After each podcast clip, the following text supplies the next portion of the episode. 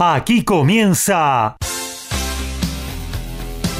Código Deportivo. Todos los deportes, todos. Pasión, info y opinión para compartir con vos. El mejor equipo y la conducción de Gabriel Giachero. Ajustate el cinturón. Arranca Código Deportivo.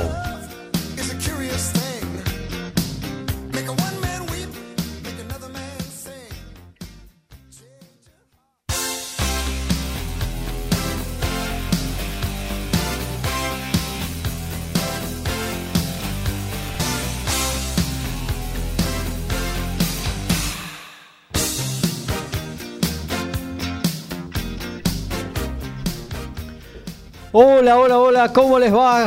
Muy bien, esta mañana hermosa sobre Buenos Aires de sábado a pleno sol, con una temperatura ideal y nosotros aquí arrancando una nueva edición de Código Deportivo. Esta vez va a ser la número 262, sí, Capicúa, en este sábado hermoso sobre la ciudad de la furia. Tenemos muchísimas cosas para compartir con ustedes en estas dos horas radio que vamos a llevar a cabo hasta las 13, donde dejaremos paso a la repetición del muy, pero muy buen programa que Carlos Mauro hiciera el jueves pasado 21 horas, Good Times, con jazz, blues, soul, rock muchísimas cosas. Hermoso programa, se lo recomiendo. Quédese luego de nosotros en la sintonía de MG Radio que va a disfrutar una hora de muy pero muy buena música también buena info tanto de datas de, intérpretes como de canciones. Bueno, eh, vamos a arrancar esta edición 262 eh, donde vamos a estar recorriendo un poquito lo que tiene que ver con el automovilismo. Se viene la última fecha del TC2000. Eh, con el campeonato ya definido en el Oscar Cabalén de Córdoba hay mucha info de lo que tiene que ver con el mercado de pilotos, sobre todo el turismo carretera. Se viene luego de varios fines de semana bastante pobres en cuanto a calidad de boxeo, se viene un sábado a todo trapo, ¿eh? con una muy buena velada boxística en Dublín, en Irlanda, una revancha muy esperada entre Chantel Cameron y Taylor y Katy Taylor. Eh, y por la noche choque de invictos. ¿eh? Dos boxeadores a los que todos lo esquivan. Bueno, se enfrentan entre ellos. Estamos hablando del bandera roja Benavides contra eh, Demetrius Andrade. Estarán peleando por el título supermediano. La vas a poder ver por ESPN, que aparte hay una velada sensacional, la reaparición tras dos años y medio sin boxear de Gemar Charlo y también Subriel Matías, el verdugo de Jeremías Ponce, un pegador terrible, estará defendiendo su corona eh, frente a um, un uzbeco que viene con un récord inmaculado que seguramente va a ser como todos eh, los de las naciones que militaban eh, o que estaban dentro de, de la cortina de hierro huesos duros de roer. También eh, vamos a hablar eh, un poquito de básquetbol con las novedades en la Euroliga, en la Liga Nacional de Básquetbol. Eh, y todo lo que se viene este fin de semana. Vamos a tener a partir de las 12 un partido al que seguir en vivo. Y hablando de en vivo, porque también vamos a tener rugby, nuestro compañero Alfredo González estará llegando eh, dentro de un ratito ya al estudio de MG Radio. Mientras tanto, nosotros vamos a hablar de un montón de cosas, también de tenis, porque si hablamos de vivo, varias, varios partidos tenemos para seguir eh, en esta Copa Davis que está llegando eh, ya a sus instancias definitivas, ya tenemos un finalista, otro que se va a decidir dentro de un ratito nada más.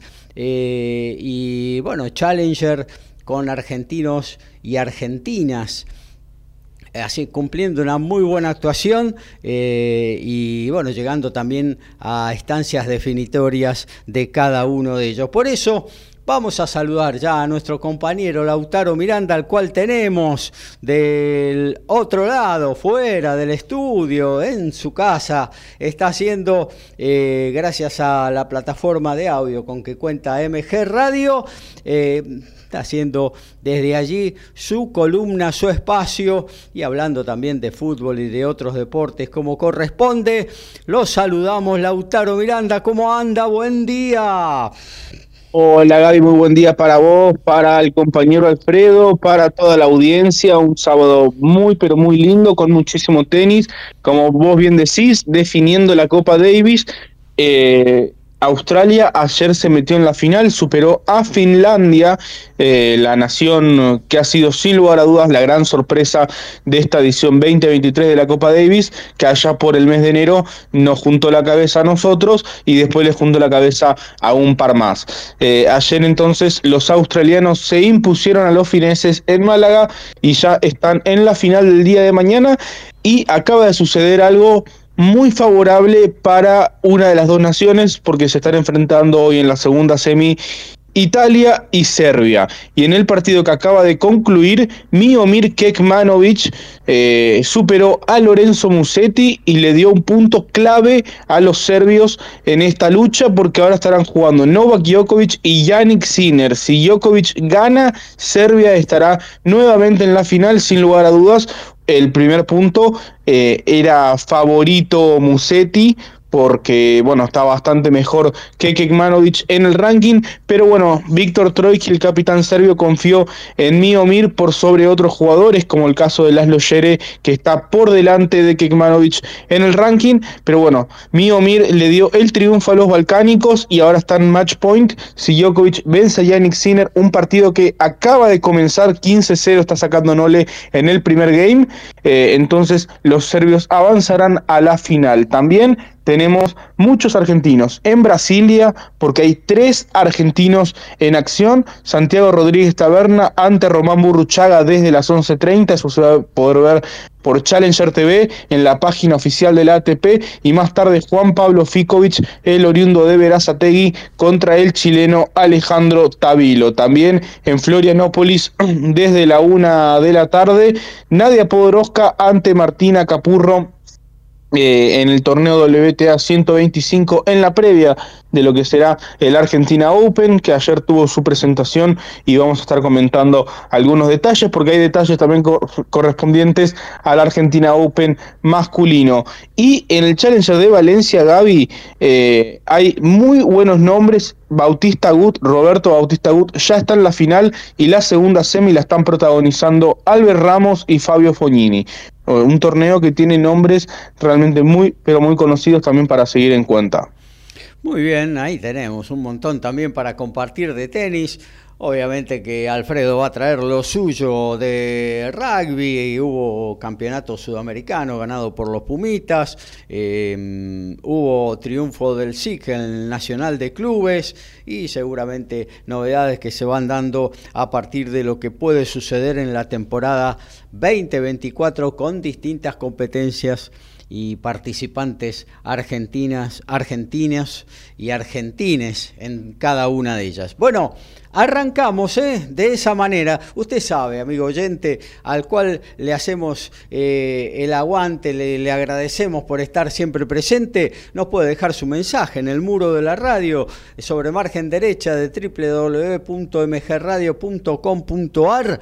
Bueno, ahí nos puede dejar su mensaje, su comentario, su pregunta lo que quiera, haga con nosotros la 262 de Código Deportivo, también a través de cualquiera de las aplicaciones de la radio, nos puede enviar eh, su mensajito para que lo pongamos en el aire, si se anima, 11 70 05 2196, 11 70052196. Ese es el número de WhatsApp de MG Radio para estar en contacto con nuestra emisora y más específicamente hoy con Código Deportivo número 262. La asistencia mágica, el sorpaso inesperado y el try sobre el cierre. Todo está en Código Deportivo.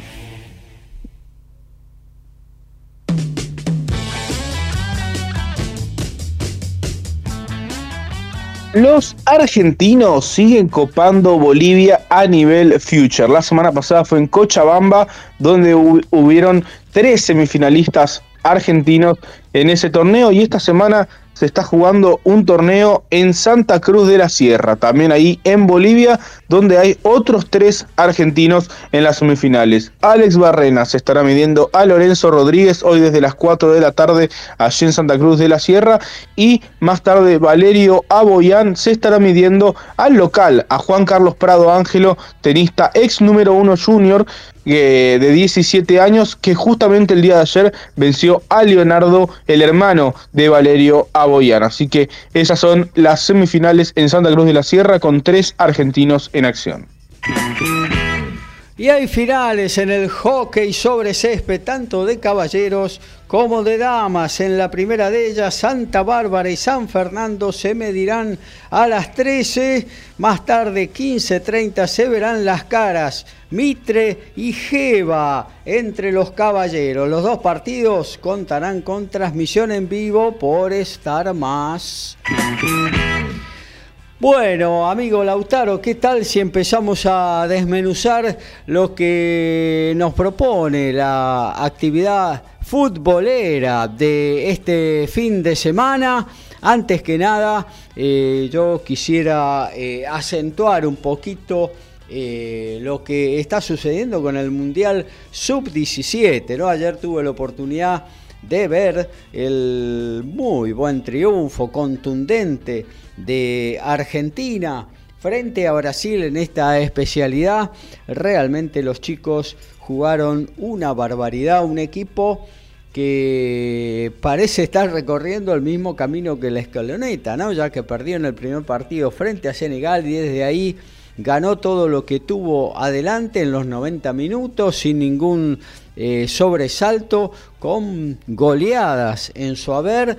Eh, un equipo, unos jugadores, unos chicos, 17 años, 16, muchos de ellos, que manejan con una eh, madurez superior a esa edad los partidos, saben leerlo, saben lo que tienen que hacer en el momento en que el partido les requiere algo, cuándo acelerar, cuándo frenar, cuándo tocar.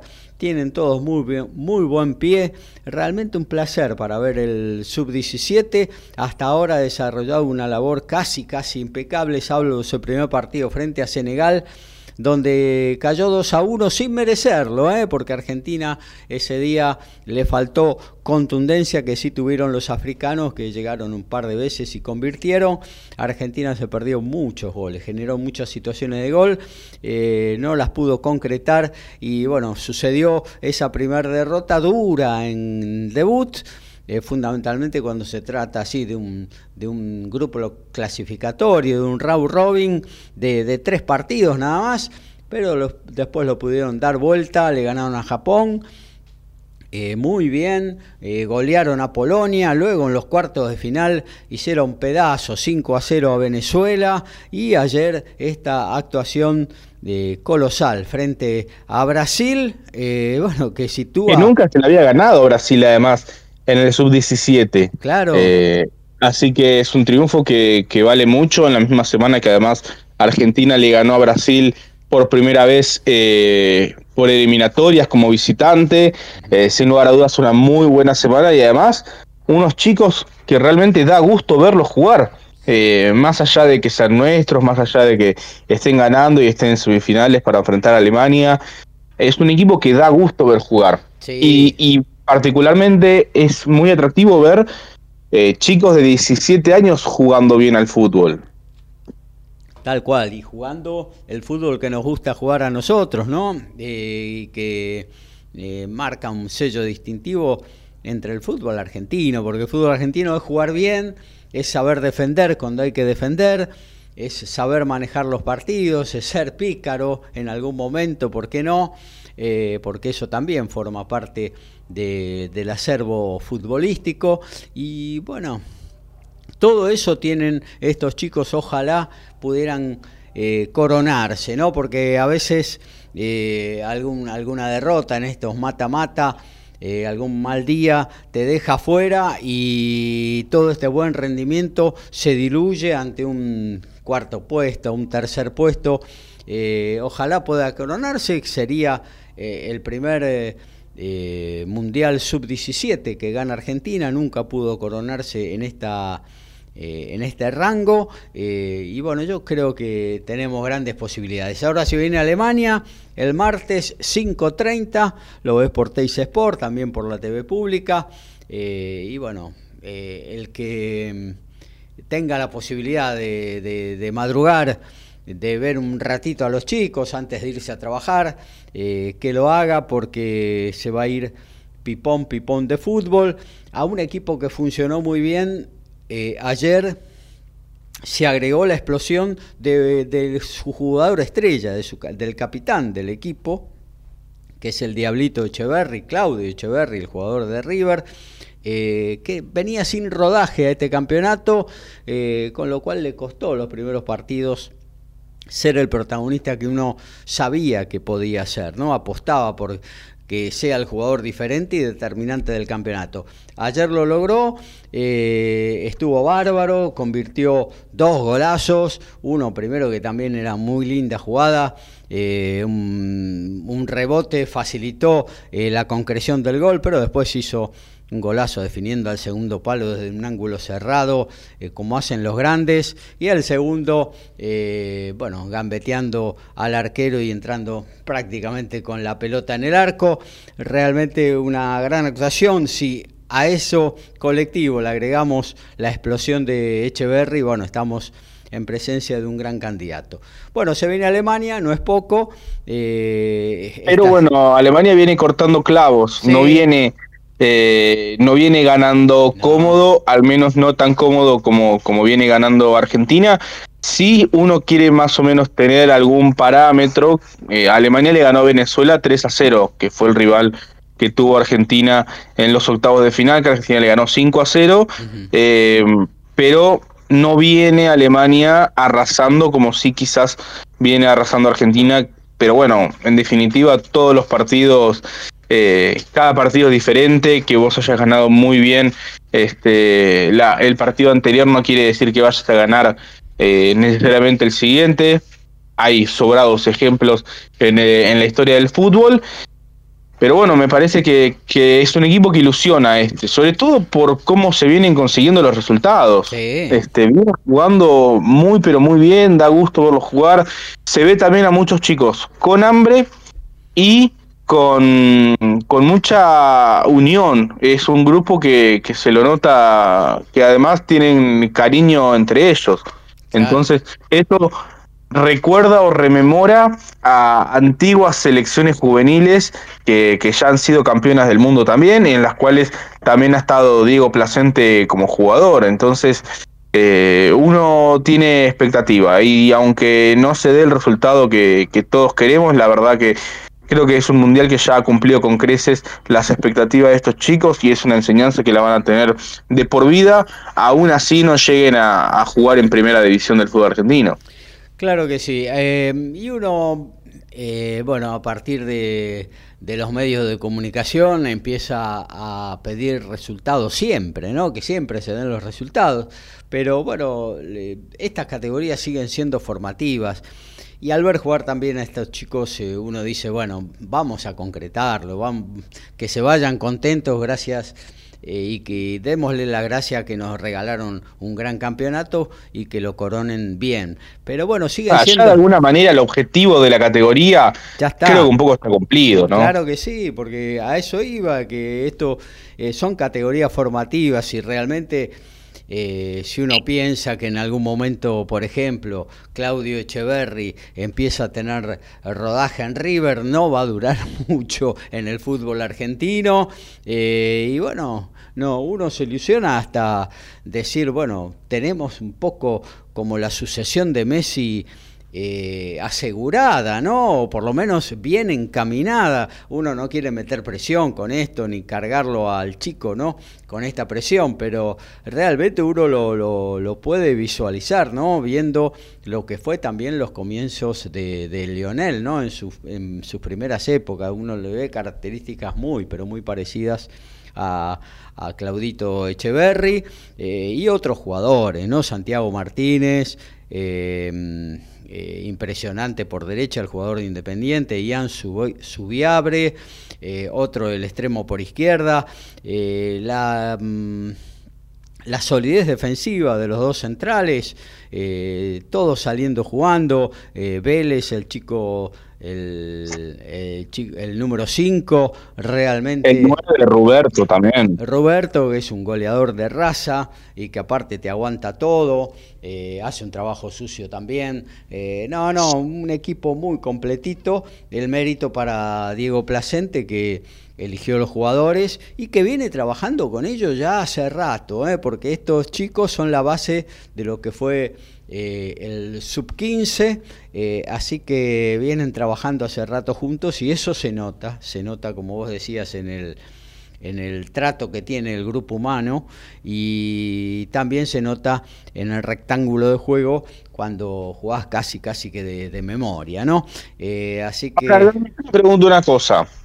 Si resulta que la selección mayor con Scaloni, Aymar, Samuel, Ayala, juega como la hemos visto ya hace tres años. Y este equipo juega tan bien. Eh, y el sub-20, en cambio, le cuesta dar pie. Ahí estamos de acuerdo que es definitivamente un problema del entrenador, ¿o no? Y yo para mí sí, yo para mí no, hace falta ni siquiera esa comparación, eh, pero bueno, eh, me parece que eh, a veces ser un, jugador eh, importante en la historia del fútbol argentino, con una trayectoria enorme, por ejemplo, como Javier Macherano, eh, no te garantiza ser un, buen entrenador. y bueno, me parece que ahí habría que hacer un cambio. Eh, se lo sostiene, obviamente que mm, se tiene en cuenta justamente eso, sus, años en el fútbol, eh, en, la, en, la, elite del fútbol mundial. Y bueno, y también seguramente alguna amistad y buena onda que hay con el cuerpo técnico de, la, de la, selección mayor, eh, pero bueno, yo creo que en algún momento eh, vamos a tener que hacer algún cambio si los resultados no llegan, porque eh, jugadores en esa categoría también tiene, a veces sufre, claro, con, con eh, la no cesión de parte de los equipos europeos de sus jugadores, de los chicos, pero... Pero eso es algo propio de la categoría, digamos. No creo que el United no le dé a Garnacho y, y a Suecia, no sé, le dé al sub-20 sueco que tiene, eh, o que la selección inglesa le dé al sub-20 inglés que tiene. Me parece que es algo bastante común en la categoría, que no te presten los jugadores. Y que hay que pilotearlo. También tenés muy buenos jugadores aquí, acá. Ahora está eh, preparando este sub-23 que va a jugar el preolímpico. Eh, ha jugado un, un, partido contra Japón y ha perdido 5 a 2. no sé. Eh, uno no quiere caer eh, exclusivamente en los resultados, pero algo está pasando, ¿no? Porque si bien no estaban esos, como se dice, europibes, pero tenés muy buenos jugadores del, ámbito local, ¿no? Así que, no sé, me parece que tarde o temprano ahí se va a tener que eh, dar algún cambio. E, esa división era de Aymar, ¿no? Después eh, Escalón lo sumó al al cuerpo técnico de la mayor, quedó vacante, pero bueno, eh, habrá que buscarle alguna alternativa, eh, pero lo de Diego Placente es realmente muy interesante, un técnico que irradia tranquilidad, que evidentemente el trabajo lo hace durante el año, durante los entrenamientos, y no necesita demasiadas palabras, ni demasiados gritos, ni histeria para para que le para acomodar al equipo, quizás una palabra, eh, quizás un gesto. Y sobre todo no quiere ser protagonista. Claro. Eh, eso en una categoría como esta me parece muy importante. Porque le transmitís eso a los chicos también, ¿viste? Le transmitís eso eh, y bueno, eh, y aparte una clara, un claro nivel Onda Peckerman, un, un, perfil Onda Peckerman con, con, chicos que, que no solo juegan bien, sino que se portan bien, porque no hay no, no, no hay líos con la selección, no, hay, no, no, no, buscan ningún problema en ningún lado, simplemente juegan al fútbol e intentan hacerlo lo mejor posible. Así que, bueno, yo contentísimo con este sub-17. Ojalá, te vuelvo a reiterar, en esta época de resultados feroces, que lo puedan eh, coronar con el Campeonato del Mundo. Para mí no sería necesario, pero viste, la crítica eh, ya va a venir y bueno, pero se quedaron en semifinales, no, pero, terminaron cuartos. Para mí ya es suficiente con lo que han hecho, eh, pero me gustaría que lo coronen y creo que creo que lo van a hacer, ¿eh? porque es realmente un equipo que, que, da gusto ver jugar y que juega muy pero muy bien. bueno, dicho esto, bueno, Argentina-Alemania, eh, no, no tengo los resultados que se dieron hoy. Que Francia y Mali, el otro partido. ¿Cuál? ¿Mali? Francia contra Mali. Claro. Eh, que, bueno, partido. Eh, bien sabemos que los africanos siempre en este tipo de categorías tienen equipos fuertes porque más allá de la clásica este, del clásico, de la clásica broma, ¿no? De que a veces los inscriben tarde, son chicos que eh, genéticamente, aún cumpliendo con las condiciones, son muy fuertes y desde lo físico en esta categoría se puede sacar mucha diferencia que quizás no se saca desde lo futbolístico. Y bueno, estas selecciones como Mali, que de pronto eh, nunca jugaron un mundial en mayores, son habituales recurrentes en, en este tipo de, de categorías, sub-17, todavía sub-20. Este, hoy le ganaron 1 a 0 a Marruecos y estarán enfrentando el próximo martes, luego del partido de Argentina-Alemania, a la selección francesa, eh, que, que, bueno, en definitiva también se nutre de, de chicos quizás no africanos, pero sí nacidos, perdón, sí descendientes, eh, nacidos en Francia, pero sí descendientes de africanos, por lo cual también es entendible, más allá de la enorme escuela que, que tiene Francia, que lo viene mostrando hace ya muchos años en la selección mayor. Claro, en la mayor y en los juveniles, siendo también protagonista y... Eh, eh, tanto en sub-20 como en sub-17, y lo que podría ser la posibilidad ¿no? de otra final Argentina-Francia en un mundial, así que estaría bueno. Eh, esto sería la final el próximo sábado, ¿eh? el próximo sábado. Creo que a las 9 de la mañana estaría pautada la, la final de este sub-17. Bueno, nos metemos con el fútbol nuestro, con el vernáculo, porque se define la Copa de la Liga y con ello eh, eh, cosas candentes, como por ejemplo hoy, eh, porque puede haber un segundo descendido en los partidos que se van a jugar en simultáneo. los equipos involucrados en esta lucha a partir de las 18 horas. Em, ahí lo veo a Alfredo González que está llegando. ¿Me tirás los, eh, mientras yo le abro la puerta, me tirás los, los eh, partidos que se juegan hoy, amigo Lautaro, ¿te parece? Por supuesto, Gaby, porque desde las 18 horas se estará definiendo eh, una de las zonas, concretamente la zona A del fútbol argentino, eh, perdón, más que la zona A, se está definiendo el descenso, el segundo descenso, dos partidos de la zona A, dos partidos de la zona B en vivo, con cinco equipos involucrados, porque Unión de Santa Fe tiene 43 puntos, está descendiendo en este momento, Colón y Gimnasia 45, Vélez y Sarmiento 46, Unión obligado sí o sí a ganar y luego a esperar otros resultados, como mínimo si gana se asegura un un desempate, ya sea con Vélez o ya sea contra Colón, porque eh, Vélezanos y Zabaleros se estarán enfrentando en eh, la Malfitani eh, definiendo también un posible una posible clasificación a los cuartos de final de esta Copa de la Liga. También Banfield contra Gimnasia, que ayer el Club Atlético Banfield sacó un comunicado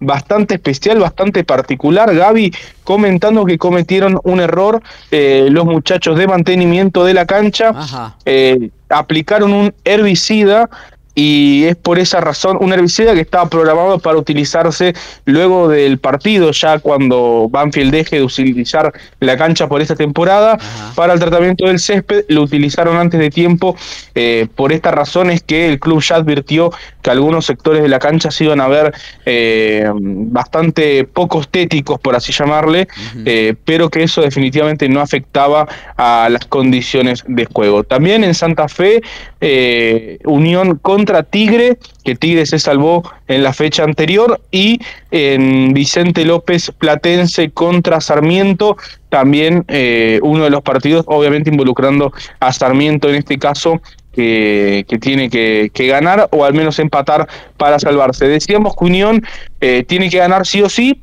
pero en caso de ganar se asegura un desempate, porque se enfrentan Vélez y Colón. Si Vélez eh, gana, eh, Colón queda con 45, un punto por debajo de Unión, así que en ese sentido Unión quedaría salvo. Si gana eh, Colón, Vélez queda con la misma cantidad de puntos que Unión y si empatan, entonces Colón e Unión quedarán con la misma cantidad de puntos, así que Unión sabe que depende de, sí mismo en cierto punto que ganando ya se asegura un desempate y hasta es posible que ganando mantenga la categoría ya el día de hoy. Claro que sí. Eh, y bueno, de estar con la soga al cuello puede eh, zafar en forma directa Unión, pero bueno, tiene un Tigre que, que me parece. Sí, es el más complicado, ¿no? Claramente. Sí. Pero tiene la tranquilidad de que, que, que, depende de sí mismo, y eso no es poco. Claro que sí. Eh, frente a un Tigre que, que, va a recibir valijas de todos lados, ¿no? Porque está, está Vélez, está eh, Sarmiento, está Colón, que está gimnasia. Está gimnasia, eh, que no sé si tiene para alguna valijita, pero por ahí alguna vaquita hace. Eh, pero bueno, si le gana eh, a Tigre, ahí va a estar esperando también eh, resultados de todos los demás. Déjame saludar para meterlo en la conversación a Alfredo González, que ya está instalado en el estudio de MG Radio. Alfredo. Muy buenas tardes, Lautaro, Gabriel, audiencia. Pido perdón, eh, me he demorado un poquito por cuestiones personales, pero ya presente acá para eh, disfrutar eh, con ustedes de este lindo sábado y con compañía de tanta información deportiva como la que venía escuchando y ¿Cuántos de nosotros estamos ahí pendientes el sábado de hoy, como venían comentando en esta definición, por ver quién va a eh, eh, descender el próximo año y va a jugar a la segunda categoría con el morbo del posible Colón Unión, ¿no? En un partido de desempate. Claro que sí, claro que sí. Y hasta la posibilidad de un cuádruple empate, ¿no? Porque en caso de, ganar Unión, de. Em, eh, de empatar eh, Colón, de perder Sarmiento, de perder o de empatar Gimnasia, se, daría la posibilidad de un cuadrangular para definir eh, quién se va a la Primera Nacional en la temporada 2024. Y esta cosa loca que tiene el fútbol argentino, en el cual Colón pelea por descender, pero también pelea por la clasificación a salir campeón del torneo de la Liga. Claro, claro. Sí, misma situación eh, de Vélez, ¿no? Que Vélez también eh, ganando hoy puede llegar a meterse entre los ocho mejores del torneo y Sarmiento de Junín todavía guarda eh, una pequeña esperanza si es que vence a Platense, porque igualaría la línea de Central Córdoba, que luego juega con San Lorenzo, pero por el momento eh, la diferencia de puntos favorece a Sarmiento. Así que si Sarmiento gana hoy, tiene chances de meterse también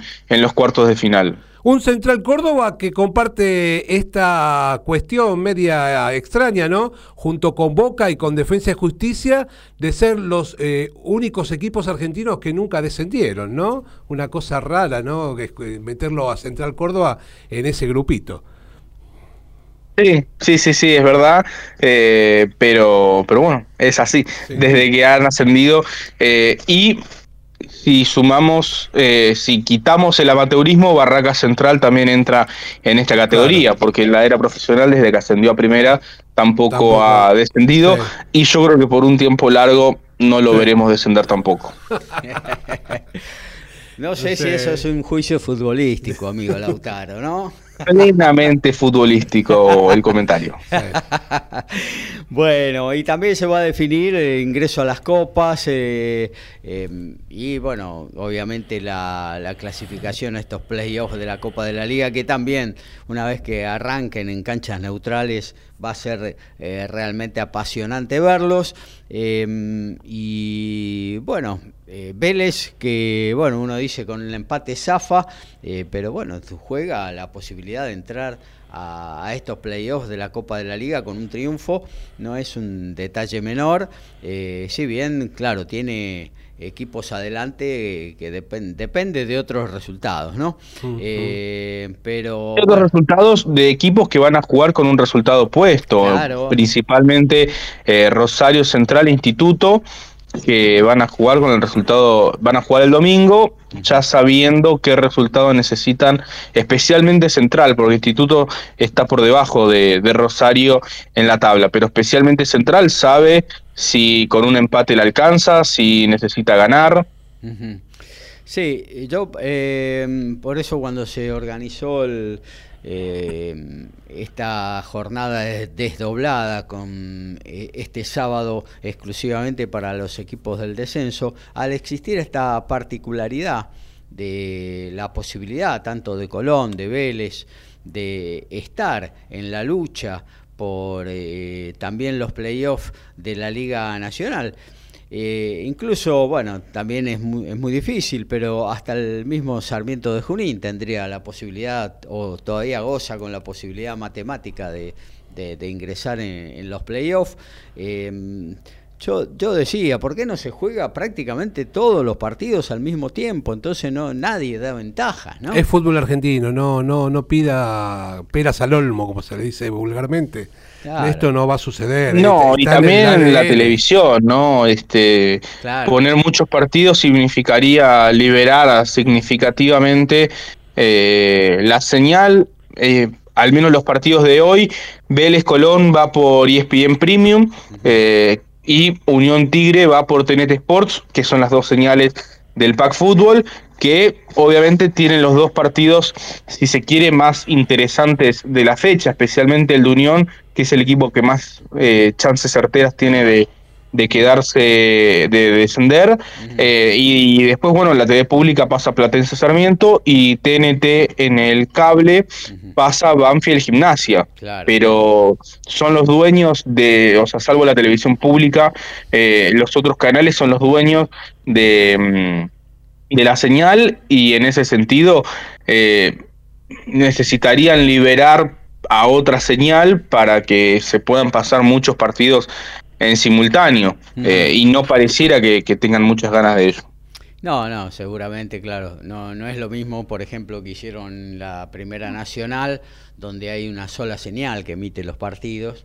Y bueno, más allá de tener cámaras en los dos o tres más importantes, después con su señal de streaming, te dice Sport Play, por ejemplo, eh, hacía una cobertura de, los partidos, de los otros partidos, en general de todos, ¿no? Los que se jugaban, eh, pero bueno, era una sola señal involucrada. En este caso hay dos y son señales eh, de pack fútbol, o sea, señales pagas, ¿no? Con lo que hay que pagar. Sí, quizás lo que estaría bueno es que con en un caso así, suponte, que con los cable operadores eh, abran en las plataformas, ya sea Telecentro Play, ya sea Flow, eh, señal exclusiva para que, que los, los, las, los cableoperadores puedan transmitir estos partidos, no sé, me parece que, que, algo se puede inventar eh, más allá de, esta situación, porque eh, digamos, en, en, en, Inglaterra el Boxing Day, que es el 26 de diciembre, te juegan toda una fecha en un solo día y problemas de este estilo ocurren permanentemente también. En Francia también juegan muchos partidos a la misma hora, digo, y ahí no, no pareciera haber problemas de televisión. Claro. También hay partidos que se podrían haber eh, sacado, ponerle, si vos decís, bueno, juegan hoy todos 18 horas los que definen algo, descenso, ingreso a las copas, ingreso a la copa, al playoff de la Copa de la Liga. Eh, pero, por ejemplo, Racing Belgrano eh, son los dos equipos que están ya clasificados. Newell, Defensa y Justicia, tampoco eh, cortan ni pinchan, o sea, también se podrían haber pasado para otro día, ¿no? También vos decís, el caso de Racing sí, pero Newell Defensa por ahí no tiene tanto tanto rating, tanto interés de la gente, pero bueno, se podría haber hecho algo eh, me parece para que, por ejemplo, tanto Vélez como Colón eh, y hasta el mismo Sarmiento eh, no den ventajas en cuanto a los resultados. Pero bueno, en definitiva es lo que hay. Sí, lo que sí me parece que estuvo bien aplicado en ese sentido es que primero se defina el descenso, luego la tabla anual. es decir, que, que se priorice primero en este caso el descenso, que se defina primero el descenso eh, y luego si te quedaste en la categoría y los resultados te dan, clasificás a, los cuartos de final, pero no al revés, no que juegues eh, por el descenso sabiendo que tal o cual resultado te sirve no solo para quedarte, sino también para, para clasificar, porque ahí ya entra toda una especulación que es enorme. Entonces, no, gana hoy y después, si te dan los resultados, jugás la copa o los cuartos de final o lo que sea. Claro, atento esto, lo que dice Lautaro, a esta reglamentación que se ha implementado durante esta temporada 2023, de que los equipos que pierdan la categoría o en todo caso luego de esta fecha del día de hoy eh, o de estos partidos del día de hoy eh, tengan que jugar una definición por el descenso, no van a entrar en los eh, playoffs de la de esta Copa de la Liga, como anteriormente había sucedido, por ejemplo, con Tigre, que entró ya descendido y lo ganó encima, ¿no? Eh, con, lo cual, con lo cual entró en Copa Libertadores. Libertadores jugando en la segunda categoría. Claro, jugando en la segunda categoría, cosa que existe una eh, rigidez ahí eh, en cuanto a la bajada de línea de Conmebol para que no vuelva a suceder en, ningún país de, Sudamérica, ¿no? De su órbita. Había eh, pasado con Goiás también en Brasil en una época. Claro, también. Digo, Patronato este año. Patronato, claro, varios, un par de casos ya se dieron y bueno, la Conmebol ha cortado por lo sano con ese tema. sí, una Conmebol que se, perdón, no sé si el tema lo trataron, pero una Comebol que parece que la FIFA le puso los puntos, ya que aparentemente no solamente le va a poner una sanción económica, sino posiblemente hasta le quiten puntos en el, a, Brasil. Eh, por los eh, incidentes ocurridos frente a Argentina. Y sí, tiene que quitarle 3, 6 puntos. Es lo que corresponde. Pero no la Comebol, tiene que, tiene que venir FIFA para decirle, che, muchachos, están equivocados, esto se hace así, la verdad que, bueno, ¿qué va a ser? Es muy poderoso Brasil. Es muy poderoso. Eh, siempre lo fue y bueno, y eh, es difícil tomar decisiones de contra esos poderosos. Sucede también en, en los eh, contra los clubes más grandes de cada uno de los países. Sí. Por ejemplo, en Sudamérica, quizás en Europa no tanto, ¿no? Porque la Juve se fue a la B por eh, fair play financiero, por no pagar deudas o lo que sea. Y, no, bueno, pero fíjate vos que eh, en Inglaterra le pusieron una sanción al Everton eh, por incumplir el reglamento del fair play financiero. le quitaron 10 puntos, es decir, el Everton que estaba por mitad de tabla, hoy está descendiendo y resulta que el Manchester City eh, eh, incumplió este reglamento del financiero en 115 oportunidades. En su momento recuerdo que le habían puesto desde la UEFA una prohibición para jugar las competencias internacionales, que luego se la levantaron, no quedó en la nada, justamente en esos tres años en los cuales eh, el City debía estar suspendido, jugó la final en el 2021. Y, sin embargo tampoco en la, en la Premier League le han quitado ni ningún título ni nada por el estilo. Entonces, eh, ahí, o bueno, al Chelsea también en su momento le, le, han impuesto sanciones, obligando al, al, dueño a tener que vender, eh, y resulta que el Manchester City sigue como si nada. Sí, sí, sí, sí. Eh, incluso a la Juve estos últimos, no sé, la temporada anterior o la anterior. Claro, la anterior, que le habían puesto una sanción. Y le devolvieron. Y dos fechas antes de que termine el campeonato, la Serie A, le restituyeron los puntos. Claro. Eh, sí, los poderosos siempre cuentan con alguna ventajita, pero bueno, eh, un poco... Pero bueno, sí, la Juventus descendió en su momento y el Olympique de Marsella, que había sido campeón de, Europa, descendió en la misma temporada por el mismo motivo. Claro. Eh, no, decía que los poderosos siempre son poderosos, es difícil eh, tomar medidas contra ellos, pero cuando ya se pasan de rosca, como en este caso, Brasil, eh, no solo en este partido frente a Argentina, sino con varios. Aparte algo muy evidente, que, está ante los ojos de todos, o sea, no hay, no hay manera de disimularlo. Ya está, entonces eh, llega un momento que, bueno, bueno, hasta acá llegaste, hermano, no... Eh, para un poquito porque te tenemos que sancionar, si no quedamos como unos corruptos nosotros también, ¿no? así que bueno, se vendrá una sanción igual. Eh, olvídense que Brasil se va a clasificar igual, ¿no? Eh, pero, hoy si le sacaron, depende de la cantidad, fuera, quedaría fuera del Mundial, una cosa rarísima, impensada. Un equipo que arrastra tres eh, derrotas consecutivas. Pero bueno, la próxima etapa de las eliminatorias es en septiembre recién del 2024 luego de la Copa América, así que... quedar afuera bajo este formato de clasificación hay que hacer un esfuerzo importante, ¿no? me parece, para, para quedarte afuera. Eh, pero bueno, me parece que en este caso sí correspondería una sanción, eh, porque no nos olvidemos que si bien hay un equipo de fútbol, eh, el equipo de fútbol representa a la Federación Brasilera y la sanción, las sanciones a la Federación Brasilera en este caso por no poder garantizar o porque si no pareciera que salen perjudicados los jugadores y en realidad la sanción es a la federación.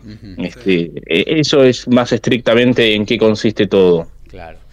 Eh, bueno, así que atentos, hoy 18 horas, cuatro partidos muy estresantes para bueno, los hinchas de los equipos eh, que participan. Eh, bueno, definirán quizás un segundo descendido o alguna definición eh, en los próximos días para ver quién acompaña a Arsenal a la Primera Nacional. Y de la Primera Nacional van a ascender dos equipos. Ya uno está en la Primera División, en la Liga Profesional de Fútbol del año próximo. Hablamos de Independiente Rivadavia, que batió en la primera final de esta categoría 2 a 0 Almirante Brown en el eh, Mario Alberto Kempes de Córdoba. Y el segundo es Riestra. Y el segundo, bueno, vamos a ver, vamos a ver, vamos a ver porque ahí se enfrentan dos poderosos también. Eh, el primer partido, Riestra, eh, con goles de Eric Tobo y, el Tortuga Fernández le ganó 2 a 0 en el Bajo Flores a Almirante Brown. Eh, y hoy se juega, perdón, mañana se va a jugar la revancha, 17 horas eh, Almirante en Casanova recibe em, al eh, patrocinado por eh, la bebida energética. con Ahora, fíjate vos, Gaby, que 17 horas se va a jugar esta semifinal y a las 18 están arrancando los partidos de, primera división. Digo, tan, si todo lo, lo regula AFA, tan difícil es poner eh, Almirante Riestra a las 4 de la tarde y poner los partidos de primera a las 18.15, suponte.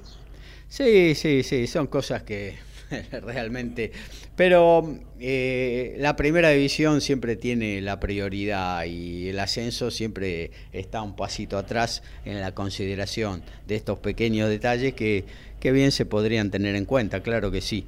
Eh, bueno, entonces mañana en Casanova Almirante debe ganar 2 a 0, con 2 a 0 o diferencia de dos goles pasa.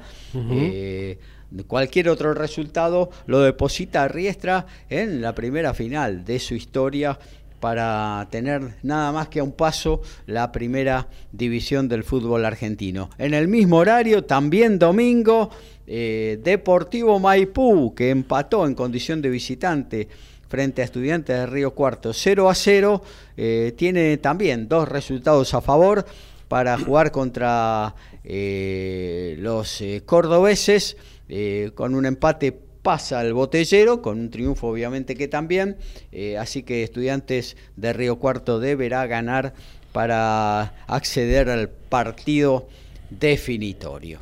Eh, bueno, a ver, creo que tenemos eh, cosas que se están jugando. por ejemplo, en Málaga, ¿no? Porque ya nos daba cuenta Lautaro Miranda, que Serbia se había puesto 1 a 0 en la en esta segunda semifinal de Copa Davis frente a Italia a partir del triunfo de, de Kekmanovic sobre Lorenzo Musetti. Y bueno, en este tercer enfrentamiento que tienen Sinner y Djokovic en poco más de una semana, han pasado cosas ya, Lautaro. Sí, Gaby, porque Yannick Sinner se lleva el primer set por 6 a 2. Eh, el italiano buscando llevar a su país al partido de dobles que ya están confirmados en caso de que llegue en esa instancia tanto Sinner como Djokovic para disputar el tercer punto. También en Valencia, Fabio Fognini ganó el primer set sobre Albert Ramos Viñolas eh, en la semifinal de este Challenger. Espera Roberto Bautista Gut en la final. Y también tenemos novedades del W15 de Córdoba, que se disputa en el Córdoba Lawn Tennis Club con acceso de entrada libre y gratuita. La juvenil de 17 años Francesca Mattioli, argentina, que viene de la está perdiendo 5 eh, a 1 ante Taisa Pedretti, campeona la semana pasada acá en Pilar. Y más tarde Luisina Giovannini, cordobesa, también de 17 años, que estará enfrentando a Silvi Sund, oriunda de Liechtenstein, cuarta cabeza de serie del torneo. Bueno, y en lo que tiene que ver con el fútbol europeo, el Manchester City está empatando 1 a 1 con el Liverpool. Haaland eh, marcó para los de Guardiola, está jugando de titular Julián Álvarez eh, y empató a los 80. Eh, Alexander Arnold terminó el partido en Manchester. la Lazio le está ganando 1 a 0 a la Salernitana. El Rayo Vallecano empatando eh, ya en los últimos minutos del encuentro, eh, sacándole eh, dos unidades al Barcelona que lo visita. En la Fórmula 1 tenemos la Quali 3, está encabezando a 8 minutos del final Verstappen con 1.23.445. afuera, Hamilton de esta, de esta tercera Quali y hay una sola Ferrari que es la de Leclerc más gritado, ese passing quirúrgico, el knockout fulminante, pasa por Código Deportivo.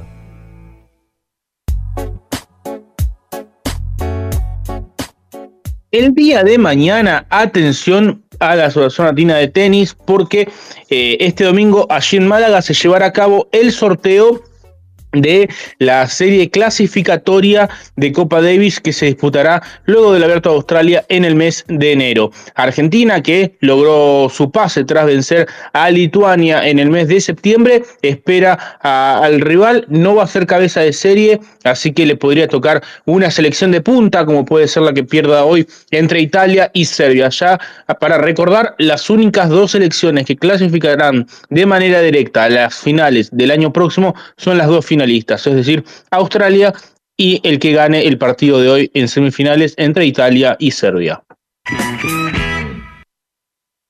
Y tras la salida de Bousa de Peñarol, que es el nuevo head coach eh, de España, el equipo uruguayo confirmó la llegada del ex Puma Leonardo Senatore, que será el entrenador para el 2024. Fue presentado el miércoles en Montevideo, llegando al club campeón de las últimas ediciones, que es la base de los Teros. Sus primeras declaraciones dijo que sus equipos intentan eh, conservar la pelota, ser protagonista e imponerse en el juego. Para ello van a trabajar mucho durante la semana.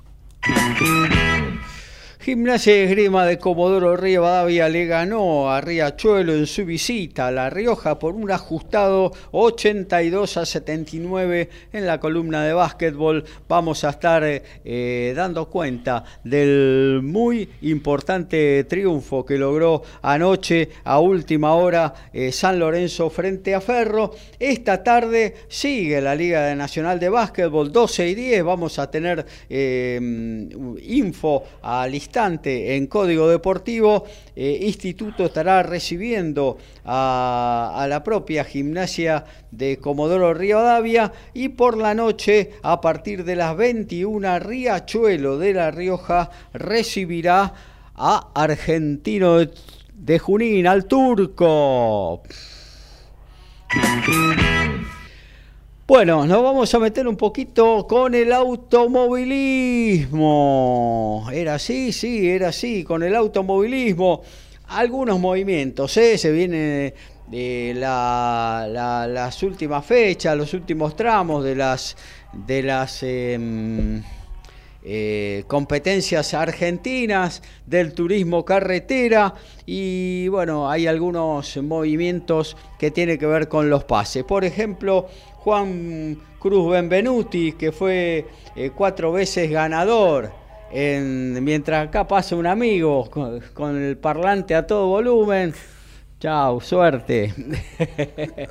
bueno, em, Juan Cruz Benvenuti, cuatro veces ganador en el turismo carretera y que fuera campeón del turismo del TC Pista allá por 2018 y un emblema de la marca de Torino eh, se va a desvincular del Trota Racing, el equipo de Chacabuco, e incluso está buscando la posibilidad, eh, autorización de la ACTC mediante, para eh, militar el año próximo entre las filas de Chevrolet. Eh, algo similar ocurrirá con Julián Santero, no en el turismo carretera, pero dejará luego de muchos años de estar en el TC2000 junto al Toyota Gazoo Racing. Eh, Julián es em, piloto desde hace 5 o 6 temporadas en el equipo en las huestes niponas y bueno, va eh, a privilegiar el año próximo su ingreso al TC Pickup que se las trae. ¿eh? También esto fue anunciado, por ejemplo, la semana pasada con, por Facundo Arduzo, así que muy buenas estrellas del automovilismo argentino van a estar eh, en la categoría de las camionetas durante el 2024. Otro que aparte Santero va a encarar algo a nivel personal dentro del TN, ¿eh? va, a armar su propio equipo para participar ahí en la categoría eh, tan competitiva del automovilismo nacional. Eh, otro que ha puesto en venta su Torino es Lionel Lugaldi, el mar platense. Eh, bueno, no lo puede mantener, eso está muy claro. Y bueno, ha dicho en las redes sociales que el coche está perfecto, que está muy bien y que de no, de, de, poder venderlo, va a encarar una temporada próxima en el turismo carretera. Si no, tratará de intervenir en algunas carreras. Pero bueno, Leonel Ugalde pone en venta eh, su Torino. Eh, en lo que tiene que ver con eh, las noticias en el orden nacional, quizás la que más impactó, aunque se veía venir, porque tarde o temprano iba a suceder, es el anuncio del retiro definitivo, ahora sí, del automovilismo de Guillermo Ortelli. Tras más de 30 años de trayectoria, siete campeonatos en el turismo carretera, eh, eh, fue el primero que ganó eh, la Copa de Oro cuando se implementó ese tipo de definición en la categoría más popular del automovilismo argentino, allá por el 2008.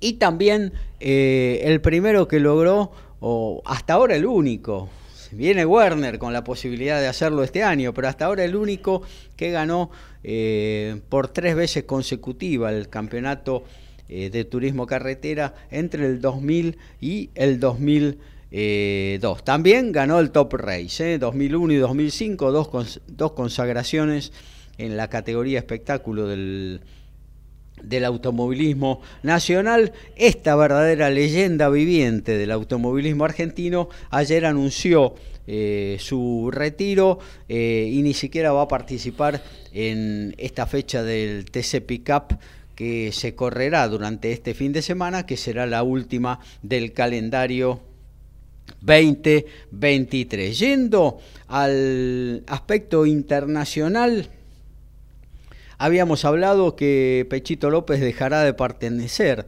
al, o dejará de manejar en realidad los Hypercars del Toyota Gazoo Racing, pero seguirá ligado a la marca nipona como piloto oficial, eh, va a participar en el WEC el 2024, pero en una categoría menor, una que va a debutar, la M, la LMGT 3 eh, va a estar eh, desarrollando y corriendo con el Lexus, un coche que obviamente gracias a la globalización eh, maneja esa marca justamente Toyota, con lo cual el piloto argentino estará con coches que se asocian más al turismo que a los potentes Hypercar. Esta semana se conoció ayer, más precisamente, que el sudafricano Kevin eh, Van der Linde será su compañero de equipo. Tiene 27 años y bueno, estará pilotando junto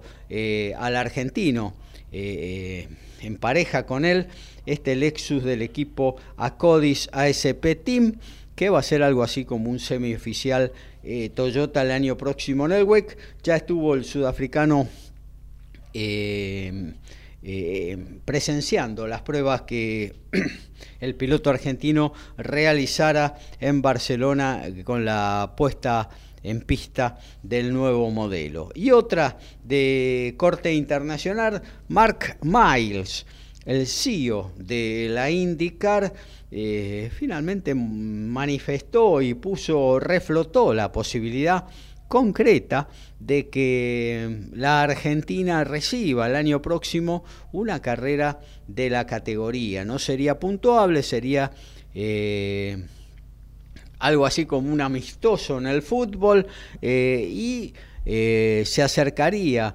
la categoría norteamericana eh, al, a la Argentina luego de terminar el campeonato. Recordemos que el mismo va a arrancar con Agustín Canapino oficializado ya como piloto del Ricardo Junco eh, Hollinger Racing Team con eh, em, en su segunda temporada en la categoría. Arrancará el 10 de marzo en San Petersburgo, en el callejero habitual. Em, eh, punto de partida de todas las temporadas del IndyCar y termina el 15 de septiembre en Nashville. Y allá por octubre está todavía hablada la posibilidad de que en Terma de Riondo IndyCar vuelva eh, a participar en la Argentina como alguna vez lo hizo en el óvalo de Rafaela. Franco Colapinto finalmente debutó en la Fórmula 2 Em, se está acomodando Franco a la nueva máquina, al nuevo, a la nueva conducción. Eh, recordemos que viene de manejar 300 y pico de caballos y ahora está haciendo eh, está conduciendo 620, eh, son neumáticos diferentes, más grandes, más anchos, eh, hay un pit stop en la carrera principal, en la de mañana que va a ser tipo 6 de la mañana, 6 y 15 para ser más precisos cosa que nunca hizo en su carrera deportiva. bueno, todo eso hizo que Franco estuviera eh, vigésimo en la clasificación, un puesto retrasado, son 22 los, coches que, el parque automotor de la Fórmula 2. Hoy en la carrera, en la primera, en la carrera sprint, la más corta, 23 vueltas, eh, Franco eh, terminó en la décimo novena posición, mañana 6 y 15 eh, bueno, se larga eh, la segunda competencia, la competencia principal, ahí en el circuito de Jazz Marina, el mismo que va que está corriendo la Fórmula 1 eh, y que está clasificando. Vos me mirás, tenés alguna novedad. Sí, ahí? acaba de terminar eh, la no cual digas que 3. primero Verstappen. Sí, cabeza seguido seguro. Eh, la pole position la tiene Verstappen, segundo Leclerc, tercero Piastri, cuarto Russell, quinto Norris, los puestos más importantes para la carrera del día de mañana. Está bien, todos se acercan, tanto la Ferrari que ha tenido un notable eh, rendimiento, eh, también mm, eh, los McLaren, pero bueno, a la hora de la carrera, con el ritmo de carrera, el Red Bull es realmente imparable. Bueno, se nos viene la tanda, ¿eh? se nos viene la tanda de las 12, la tanda institucional de la radio. Luego vamos a estar con muchísimo más, ¿eh? porque tenemos todavía para compartir con ustedes todo el rugby, tenemos para compartir con ustedes eh, el boxeo, eh, el básquetbol, el tenis. En fin, no, no se vaya, quédese, es un ratito nada más, tres minutitos y volvemos para hacer la 262 de Código Deportivo. Desde Villa Pueyrredón, ciudad autónoma de Buenos Aires, en la República Argentina, estás en MG Radio. Momentos geniales, las 24 horas de tu día.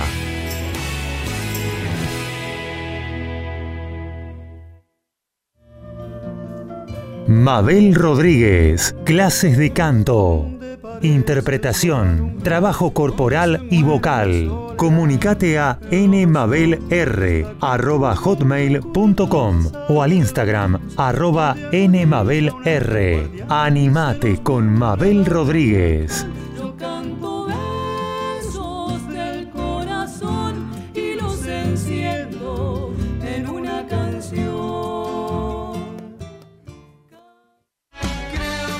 En la misma línea, fútbol y amigos, Copa y Liga, previa y post partido, sin caretas, vos y nosotros, en la misma línea, los lunes a las 20 horas por MG Radio.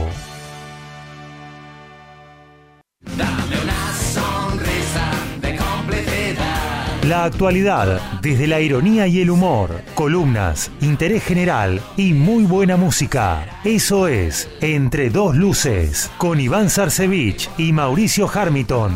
Los martes a las 19 horas por MG Radio.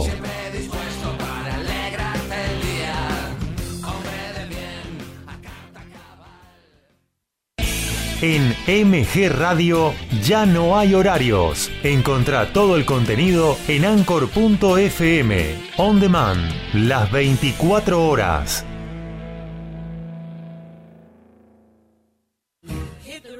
Y entonces, ¿qué hacemos? Un magazine de espectáculos con música, cine, series, entrevistas y curiosidades del deporte. Prendete a Y entonces, ¿qué hacemos? Los miércoles a las 20 horas por MG Radio. Hacer radio es posible en MG, el precio más bajo del mercado y un mes gratis. Haces el programa en el estudio o en tu casa. Comunicate a info@mgradio.com.ar o a nuestras redes sociales. MG Radio te va a sorprender.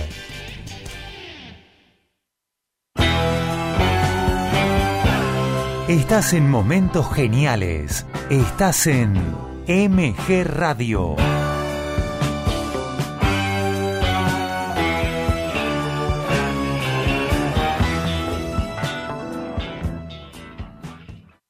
Aquí estamos de vuelta. Segundo tiempo de Código Deportivo.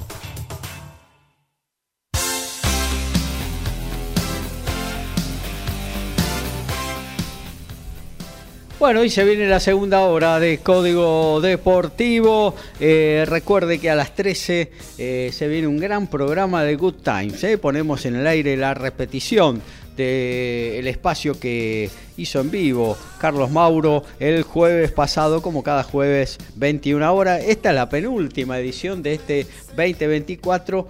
Ya la próxima semana estará concluyendo su segunda temporada aquí en la emisora de Villa Pueyrredón. Eh, y todavía tenemos, como decía antes, muchísimas cosas para compartir con ustedes. Así que como el movimiento se demuestra andando, decía algo.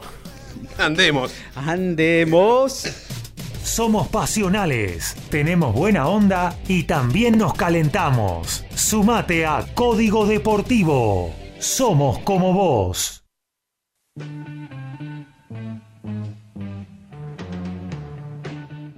En Florianópolis, en Brasil, el día de ayer fue un día muy provechoso para las tenistas argentinas, primero porque Nadia Podoroska avanzó por el retiro de su rival, la rumana Anka Todoni, quien no se presentó por lesión, y luego Martina Capurro se impuso a la francesa Carol Monet por 7-6-6-0 para meterse en semifinales. Hoy se enfrentarán, habrá duelo de Argentinas en Brasil, por lo que ya hay una finalista argentina asegurada en el torneo de Florianópolis, eh, ambas con muy buenos resultados Nadia Podoroska que en caso de ganar se acercará a terminar el año entre las mejores 60 tenistas de la temporada.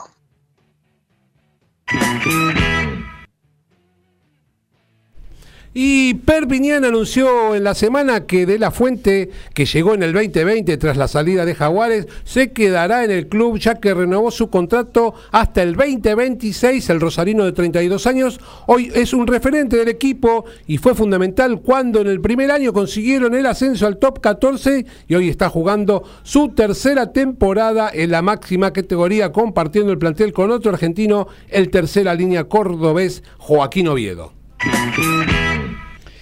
Y este fin de semana se hará el Gran Premio Coronación del TC2000 en el Autódromo Oscar Cabalén de Córdoba a las 13.55 será la segunda, el segundo test, la quali eh, a partir de las 15.30 del día de hoy y mañana a las 11.25 a 35 minutos la final, la última del año del TC2000.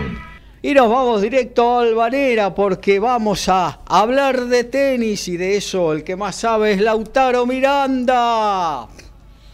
Buenísimo Gaby, un saludo nuevamente para toda la audiencia que se suma en esta segunda hora de Código Deportivo. Vamos a comenzar hablando de la Copa Davis, que es la competencia histórica que, tiene el tenis, eh, la más centenaria, junto con los torneos de Grand Slam y que en esta semana se está disputando su fase final en Málaga, en España, con la presencia de Novak Djokovic y de Yannick Sinner, que están jugando en estos momentos el segundo punto en la serie entre serbios e italianos, como indicamos eh, hace ya una hora, Miomir Kekmanovic dio la gran sorpresa, superó a Lorenzo Musetti en el primer punto, por lo cual Novak Djokovic tiene en sus manos y en su raqueta la posibilidad de darle el pase a Serbia a la final. Recordemos que él ya había avisado eh, a mediados de año que tenía la firme intención de que Serbia juegue y una nueva final de Copa Davis y volver a levantar la ensaladera de plata. Ya lo hizo en el año 2010. En aquel momento junto a Víctor Troitsky, Miomir, eh, perdón, eh, Janko Tipsarevich y Nenad Simonic Hoy en día, Víctor Troitsky es el capitán del equipo y Janko Tipsarevich es el segundo capitán, además de entrenador de Hamad Medjedovic, un muchacho de 19 años que, está integrando el equipo y que es una de las promesas de Serbia y bueno, no le quiere levantar una vez más la ensaladera, por eso es que después de haber ganado el abierto de Estados Unidos, se, mm, se fue a jugar esta competición en, en, Europa, en Valencia en aquella ocasión, venció a Alejandro Davidovich en la eliminatoria contra España. Y luego hoy, después de haber ganado el Masters y de haberse quedado tranquilo con que su temporada ya terminó, se fue a Málaga, eh, jugó el otro día contra Cameron Norrie, le ganó con comodidad, le ha ganado de muy buena forma y ahora está jugando la segunda semifinal ante Italia, un partido eh, durísimo. Italia tiene muchísimo, eh, muchísimos jugadores, lo tiene Musetti, lo tiene a Sinner, lo tiene a Bolelli, lo tiene a Lorenzo Sonego eh, y también a Matteo Arnaldi, que fue el que jugó el otro día el primer punto de la eliminatoria entre los Países Bajos que resultó con triunfo para los italianos. Una serie que enfrenta posiblemente a las dos selecciones más potentes, ¿no? Porque en este en este esquema en el cual está bastante más reducido, porque antes eran cinco puntos, hoy al ser tan solo de tres puntos, si vos tenés eh, garantizado un partido de dobles que uno supone que, que, en condiciones normales y enfrentando a otras elecciones, tanto Sinner como Djokovic te garantizan un triunfo en el singles, eh, ya tendrías un punto de tres adentro, por lo cual sos ampliamente favorito al triunfo. Y en este caso Miomir Kekmanovic le dio una mano importantísima a Serbia ganando el primer partido sobre Lorenzo Musetti. Ahora mismo eh, está sacando Djokovic 4-2, 30-15 en el segundo set, perdió el primero por 6 a 2 y como bien dijimos, en caso de que Yannick Sinner logre el triunfo sobre Djokovic, al menos en la previa, ambos eh, habían expresado que iban a estar jugando el partido de dobles. De hecho, fue lo que hizo Sinner el otro día, que después de ganarle a Talon Griggs por eh, neerlandés, fue y jugó el dobles junto a Lorenzo Sonego para darle la victoria a los italianos sobre los neerlandeses. En tanto que Serbia ganó tranquilamente sobre el Reino Unido con triunfos de Kekmanovic sobre Draper y de Novak Djokovic sobre Cameron Norrie. Esperan la final Australia. El día de mañana se jugará la final. Los australianos por segundo año consecutivo están en la final. Eh, el año pasado perdieron ante Canadá y bueno, ahora buscan ganar su primer título 20 años después eh, de haberlo logrado en el 2003 en Melbourne con Leighton Hewitt y con Mark Philippoussis como figuras en aquel momento. El día de ayer superaron a Finlandia, quien ha dado la gran sorpresa este año en Copa Davis, no solo ganándole a la Argentina en, en, el mes de enero en Espú, en aquella cancha eh, bajo techo, en temperaturas muy pero muy frías, sino que también luego ha logrado el pase en Split, en Croacia, en un grupo en el cual estaban con Estados Unidos y con Croacia también y con los Países Bajos lograron eh, pasar esa fase de grupos y el día mm, el día martes superaron a los campeones defensores, a Canadá, en, en tres, eh, fue 2 a 1, y bueno, llegaron a esta semifinal por primera vez en la historia, pero los australianos le marcaron la cancha con triunfo de Popirín y de Miñaur. Eh, los australianos, capitaneados por Leighton Hewitt, se metieron eh, por segundo año consecutivo en la final de la Copa Davis. Esperan que esta sea y están seguramente eh, viendo y analizando la eliminatoria que están enfrentándose en estos momentos serbios e italianos allí en el Estadio Martín Carpena de Málaga. Hedwig sigue con el come on. Sí, pero ahora es hasta peor, porque ahora no juega él, ahora este, es con, con sus eh, pupilos y, y si Leighton sigue haciendo de las suyas. Pero bueno, si hay algo que es seguro es que Leighton tiene un amor enorme por esta competición, eh, lo ha dicho de hecho en, en unas declaraciones recientes que él, eh, si bien entiende que la Davis perdió cierta magia con respecto a la época en la cual él jugaba, que de hecho eh, Leighton tiene un, un, premio de la ITF, le dieron un premio de la ITF eh, porque en un lapso de 10 años eh, estuvo presente en todas las eliminatorias que, que, disputó Australia, lo cual es increíble porque eso te habla de que no ha tenido lesiones que le han impedido estar en alguna serie puntual y que también nunca ha puesto excusa y eso que cada vez que le tocaba jugar de local se tenía que comer 12, 15 horas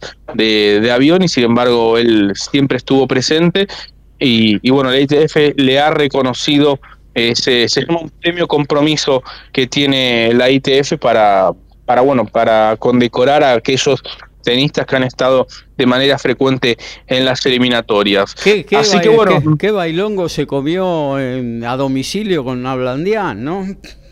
Sí, esa fue en el 2005. Claro. Eh, esa fue en Sydney.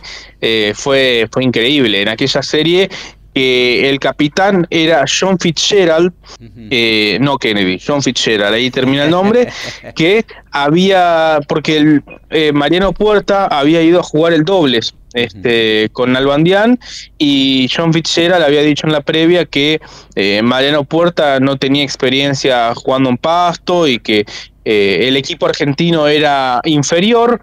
El primer día Hewitt le ganó a Coria, un partido en el cual... eh, Caliente. Recordarás Gaby, muy mal jugados por ambos lados, estaban más este, concentrados en, en agredirse mutuamente que, mm, en jugar al tenis. Bueno, lo ganó Hewitt, después Nalbandian le ganó a Wayne Arthurs el segundo punto, y en el dobles Nalbandian con Puerta dieron la sorpresa eh, venciendo justamente a Wayne Arthurs y Leighton Hewitt y después bueno Nalbandian el día domingo le ganó a Leighton en sets corridos para darle el triunfo a la Argentina en césped que esa Claro. fue increíble y, y, bueno ese año Argentina te- terminó perdiendo en Bratislava contra Eslovaquia pero después de aquel triunfo en césped ante Australia uno decía o uno se podía ilusionar con que ese año era definitivamente el año de la Copa Davis. Pero bueno, tuvo que esperar eh, 11 años más eh, Argentina para levantar la ensaladera. Eh, bueno, Gaby, tenemos Challenger Sí. en Brasilia. Eh, se demoró un poquito el inicio del partido porque eh, antes de las semifinales de singles se llevó a cabo la final de dobles que terminó 11-9 en el Super Tiebreak en favor del colombiano Nicolás Barrientos y el sueco André Goranson sobre los brasileros eh, Marcelo de Moliner y Rafa Matos. Así que ahora en un ratito, eh, cuando termine la ceremonia de premiación del dobles, sumo 15-20 minutos, estará comenzando la semifinal argentina entre Santiago Rodríguez Taberna y Román Burruchaga. Ayer Taberna superó a Cristian Garín, el chileno fue el mejor triunfo de su carrera sin lugar a dudas, un jugador que ya tiene triunfos destacados sobre Benoit Per, sobre Jaume Munar, sobre Joao Sousa, pero que eh, vencer a Cristian Garín, todavía top 100, 84 del mundo del chileno, primer cabeza de serie del cuadro, y encima hacerlo sobre cemento, que creo yo que le da un, valor especial a Santiago Rodríguez Taberna en un partido que, que, bueno ha jugado muy bien, lo ganó en sets corridos y está en semifinales, un jugador que hasta hace unos meses, cuando había perdido en la quali del Challenger de Buenos Aires y de Santa Fe, su entrenador Pablo Valguera me decía que, bueno, que venían mal, que tienen que entrenar, pero que en definitiva están a 40 puntos de, de acceder a la quali del Abierto de Australia, que no está lejos, que quedaban muchos torneos y que era un objetivo eh, que se podía concretar. Bueno, lo han concretado, en estos momentos Taberna está a 223 del ranking en vivo. Todo indicaría que con ese ranking le alcanza para jugar la cualidad de Australia. Si llega a ganar hoy, definitivamente estará adentro. Y el que está definitivamente adentro también es Román Burruchaga, su rival de hoy, que eh, ya figura 184 en el ranking en vivo, que estará haciendo su debut como tenista top 200 a partir del próximo lunes y que también estará jugando su primera quali de Grand Slam en el próximo mes de enero en Melbourne. La otra semifinal tendrá como protagonistas a Juan Pablo Ficovich, que también está buscando un lugar en Melbourne, está en este momento 250 del ranking en vivo, necesita sumar unos buenos puntos, aproximadamente necesita estar 226, 227 para poder entrar a la quali del Abierto de Australia, pero eh, todavía tiene ese torneo y tiene Temuco. Si gana Brasilia, está dentro definitivamente. Eh, si pierde hoy, va a estar muy complicado. Si llega a ganar hoy y pierde la final, tendría una chance, pero tiene que sumar sí o sí en Temuco. Eh, el día de ayer ganó un partido increíble sobre Tiago Tirante, perdía 4-1 en el tercero, lo ganó 7-6 y bueno, se metió en esta semifinal, estará enfrentando al chileno Alejandro Tavilo, que ayer salvó un match point ante el australiano Bernard Tomic. La semana próxima se juega Temuco con varios tenistas argentinos entonces eh, buscando los puntos necesarios, ya sea para entrar de manera directa a Australia o para eh, poder acceder a la quali eh, del primer Grand Slam de la temporada. Y también, eh, como bien decíamos antes en el Noti, WTA 125 de Florianópolis, hoy desde la una de la tarde por WTA TV en la página oficial de la WTA. Nadia Podoroska ante Martina Capurro. Eh, Martina, que viene en una muy buena semana, superó a Elizabeth Mandlik en los octavos de final, tenista 110 del ranking WTA, uno de los mejores triunfos de su carrera.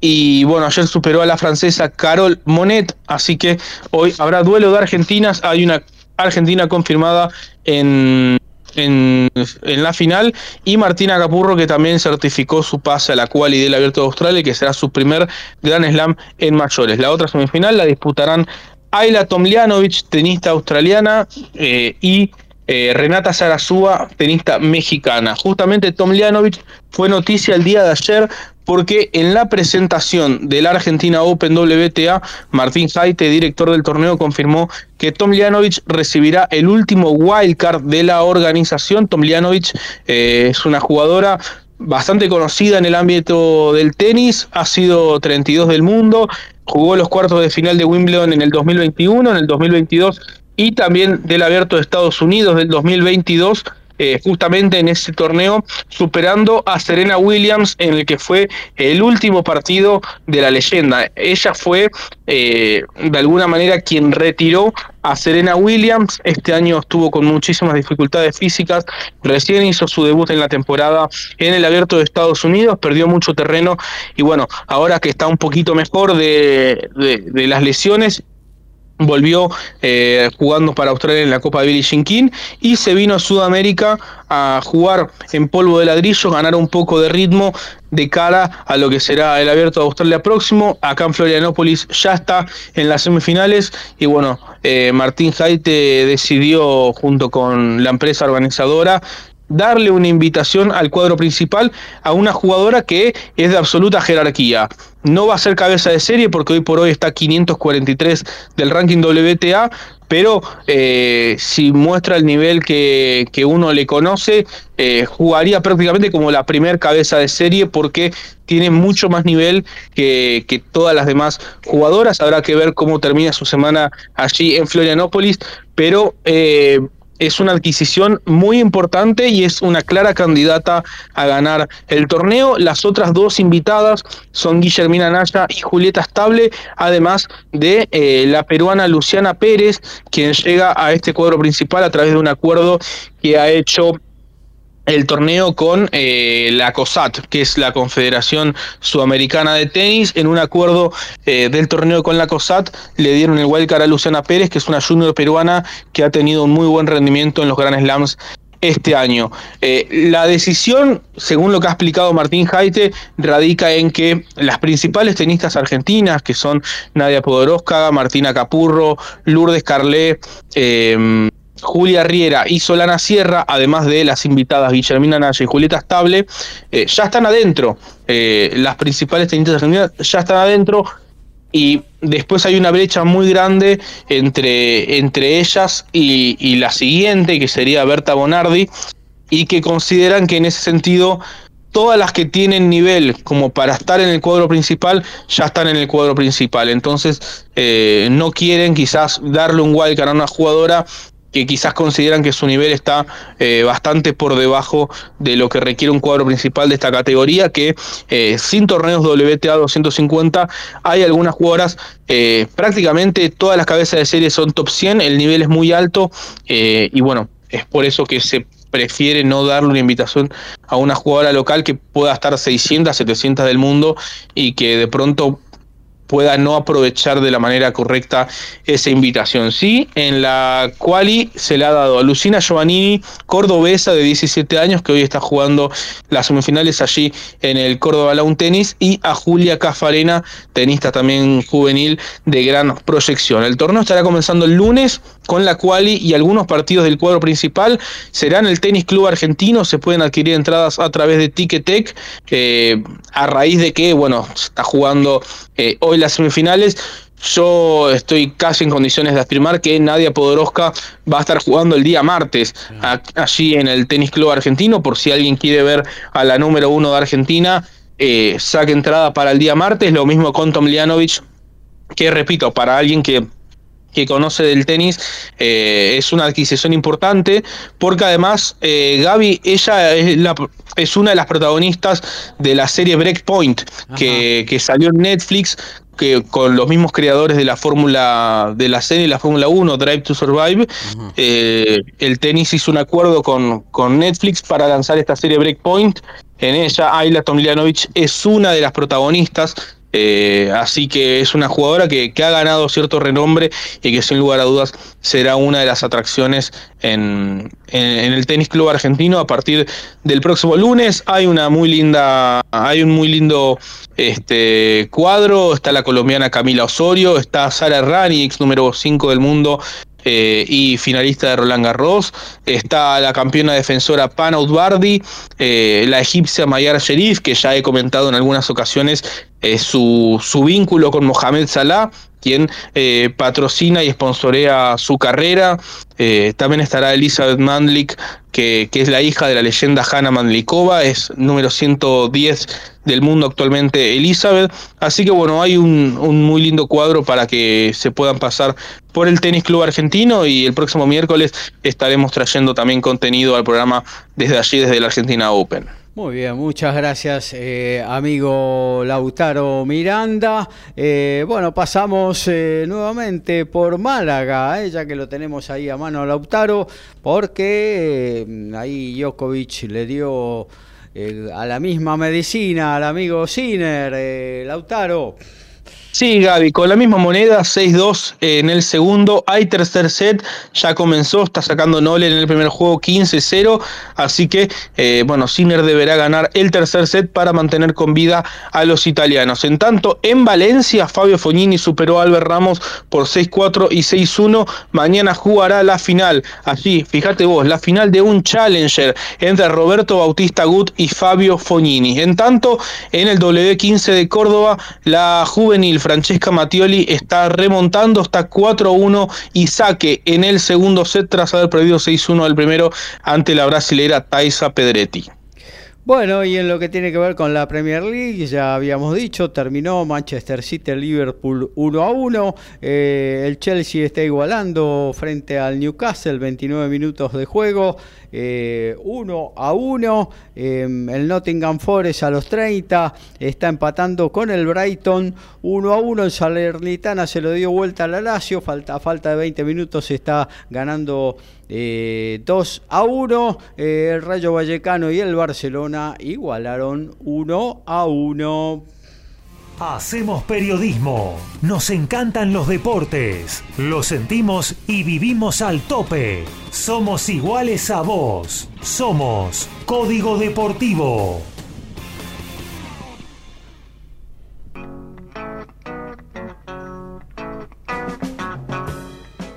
El día de ayer, durante la presentación de la Argentina Open WTA, también hubo novedades correspondientes al torneo ATP de Buenos Aires, ya que eh, Martín Jaite anunció que Tenium, la empresa organizadora, llegó a un acuerdo con el Buenos Aires Lawn Tennis Club para renovar por 10 años más. Así que hasta el 2033 el ATP de Buenos Aires se disputará en el Buenos Aires Lawn Tennis Club y con el curso central Guillermo Vilas, por supuesto.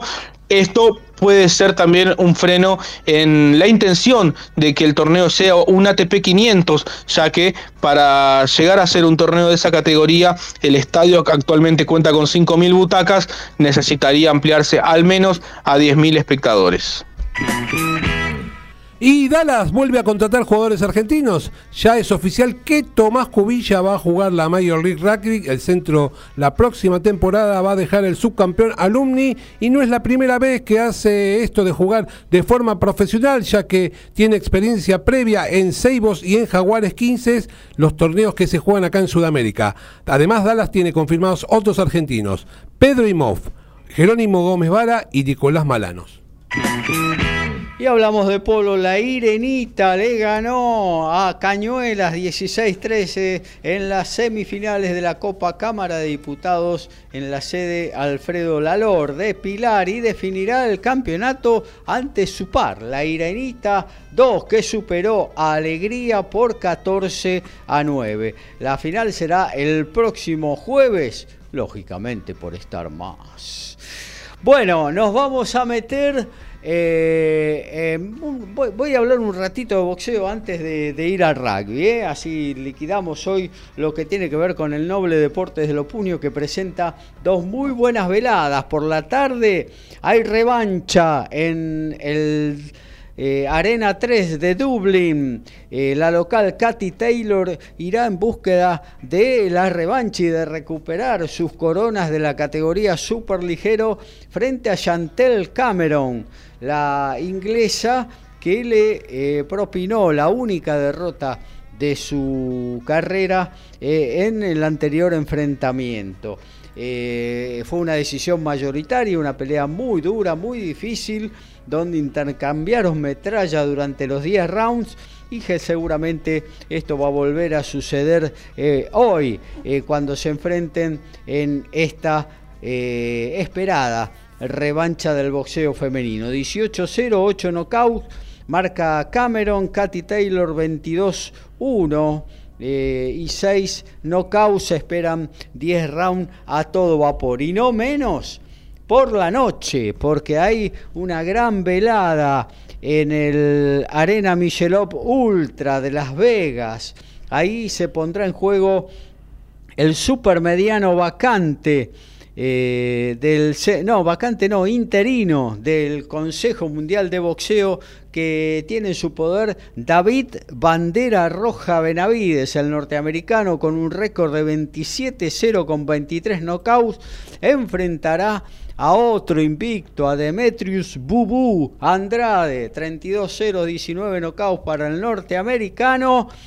Nadie los quiere enfrentar, así que dijeron, bueno, vamos a enfrentarnos entre nosotros y bueno, seguramente el que gane ya tiene eh, la, la venia del Consejo Mundial de Boxeo para una pelea obligatoria entre el campeón de la categoría, Saúl Canelo Álvarez. Pero la velada no termina ahí, ¿eh? porque es eh, realmente impactante. Recordemos que Benavides viene de ganarle en marzo a Caleb Plan por decisión eh, unánime y que Demetrius Andrade fue eh, bicampeón, tanto en mediano juniors como en mediano. Así que el zurdo también se las trae para esta pelea que en la que el knockout va a estar rondando por encima del ring de Las Vegas.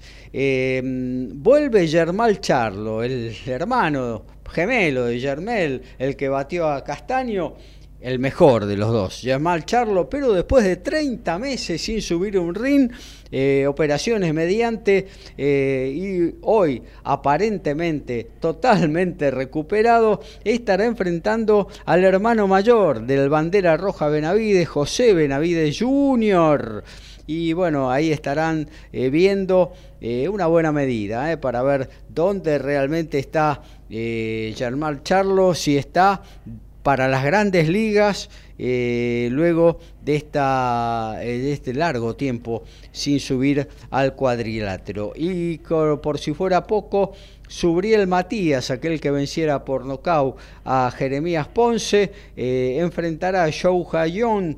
Erjabev, el uzbeco, invicto. ¿eh? Esto será por los superligeros de la Federación Internacional de Boxeo. Esto en cuanto a las veladas internacionales.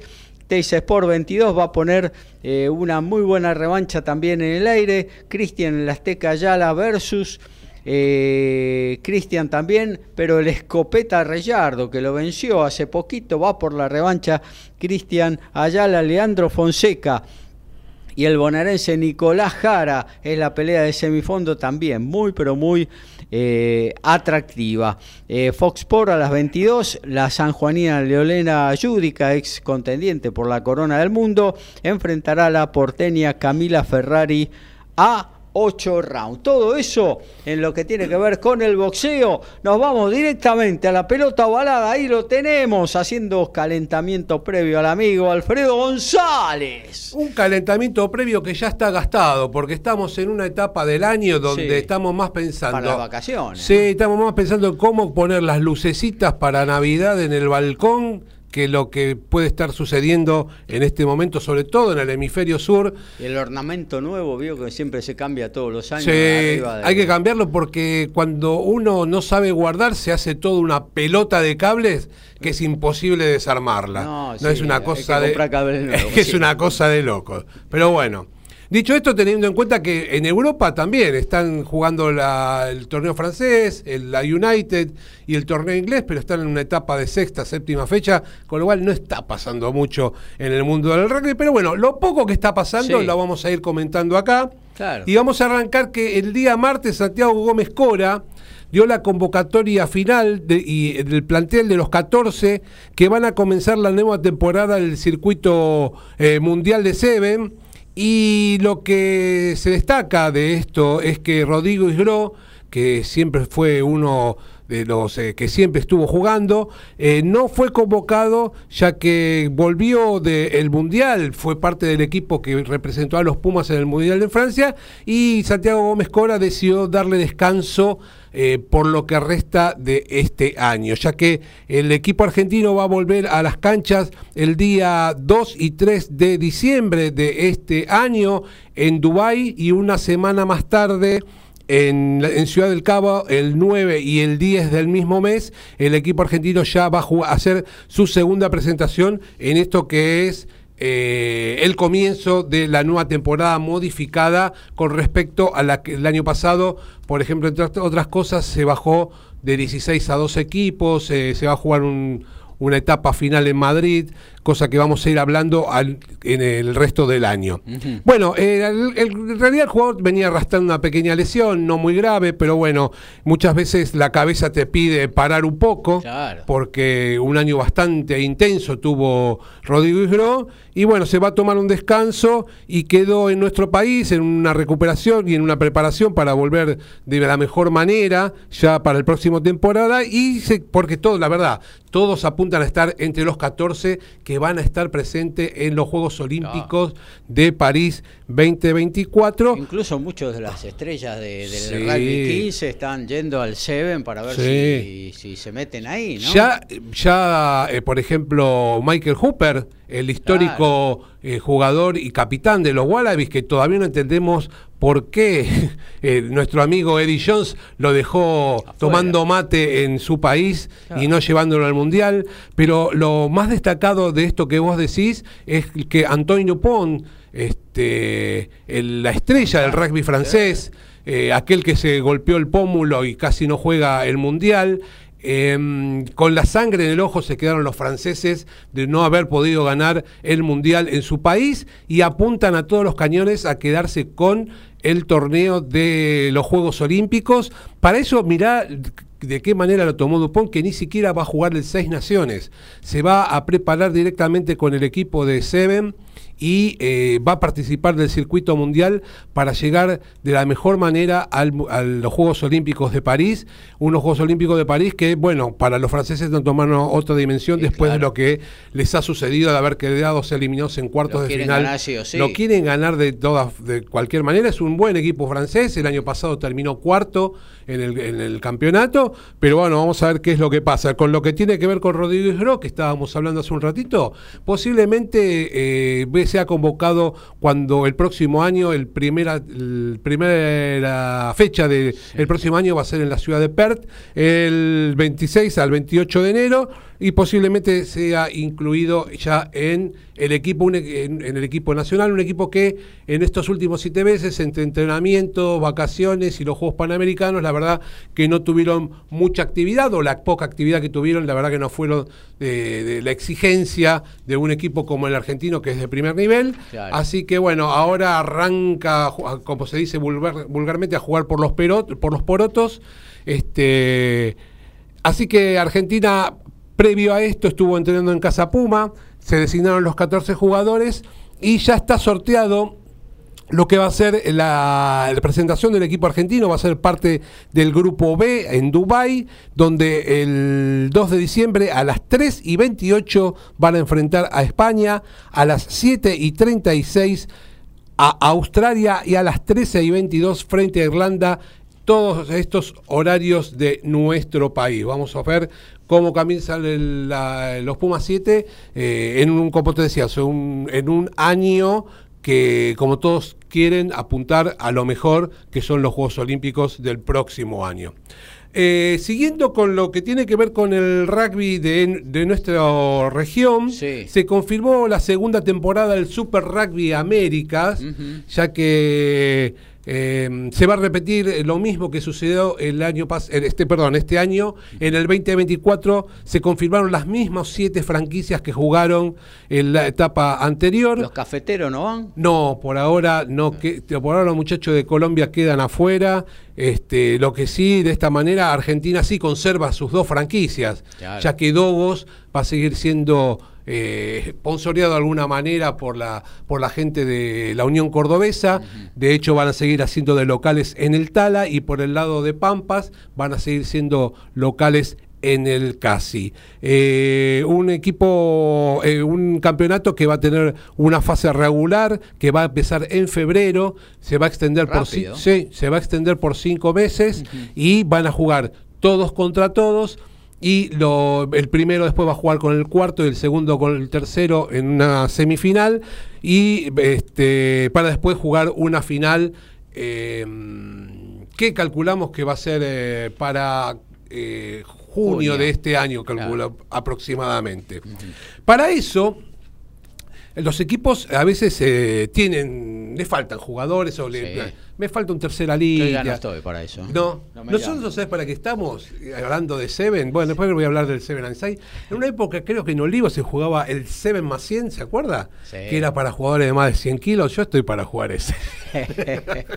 el Seven más 100, bueno. En eh, Olivos antes se jugaba al final de la temporada Mm. el torneo de Seven, jugaban todos los partidos en el mismo día, a Sí. la noche, estaba, estaba buenísimo, un par de veces, pero estoy hablando de la década del 80. Sí, ¿no? ahora se modificó en un ratito, te lo estar contando porque hoy se está jugando el Seven Aside de la Urba. Ajá. Eh, bueno, pero en Montevideo se está haciendo un selectivo sub-23 donde mm, para ver si los, eh, lo- los entrenadores pueden ver jugadores que podrían incorporar al Super Rugby del próximo año.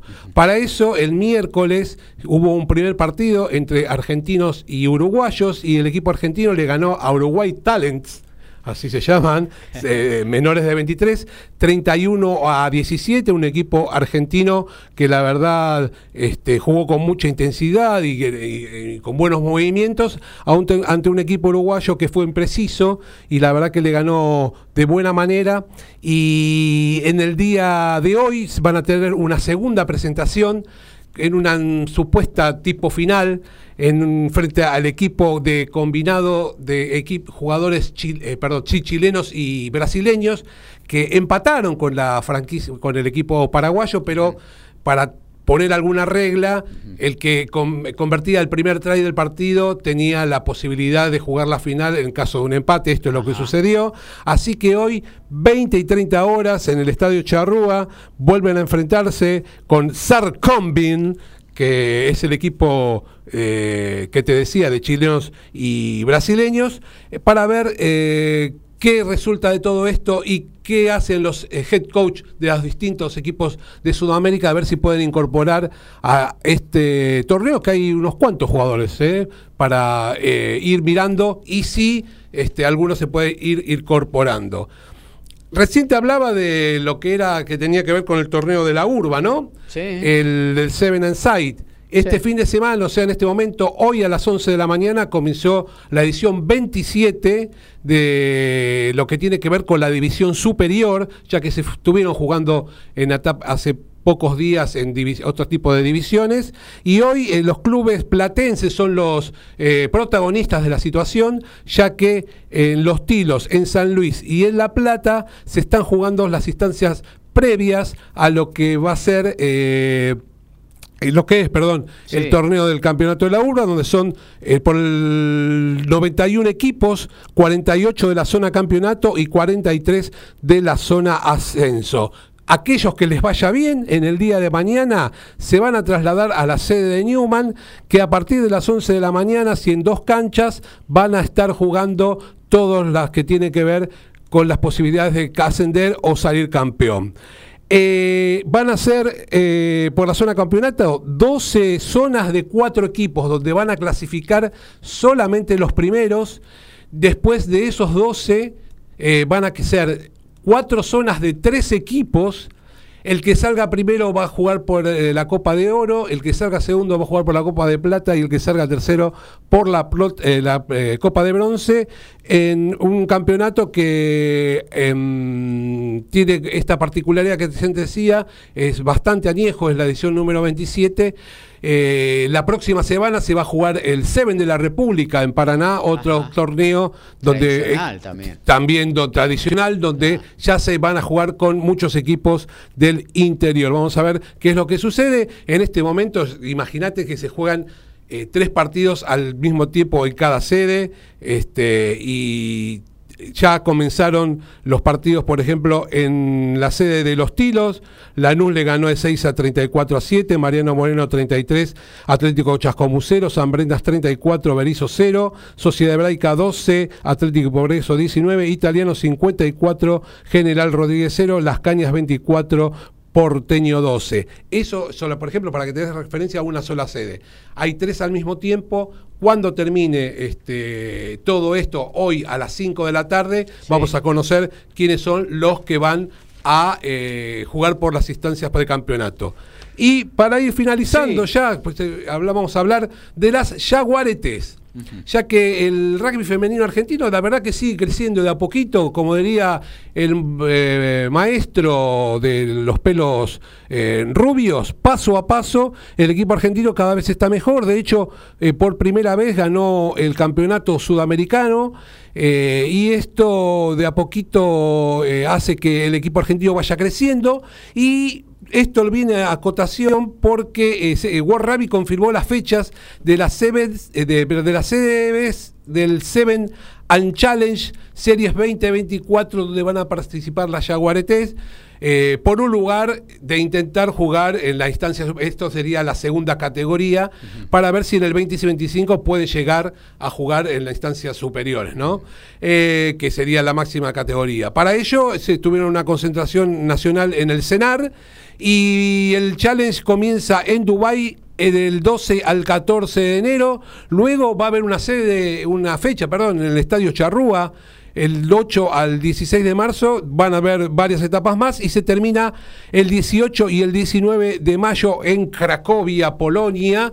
Eh, el mismo estilo que los masculinos y las chicas terminan entre las cuatro primeras, compiten en un octogonal con las cuatro últimas de la distancia superior y quien te dice el año que viene, en el, perdón, en el 2025 están jugando eh, lo más importante. Para ello, en la próxima semana, cuando se juegue en Dubái, ya se van a sortear los grupos, eh, así que van a ser tres grupos de cuatro equipos cada uno, como siempre primero y segundo clasifican, y los dos mejores terceros para jugar cuarto, semi y final.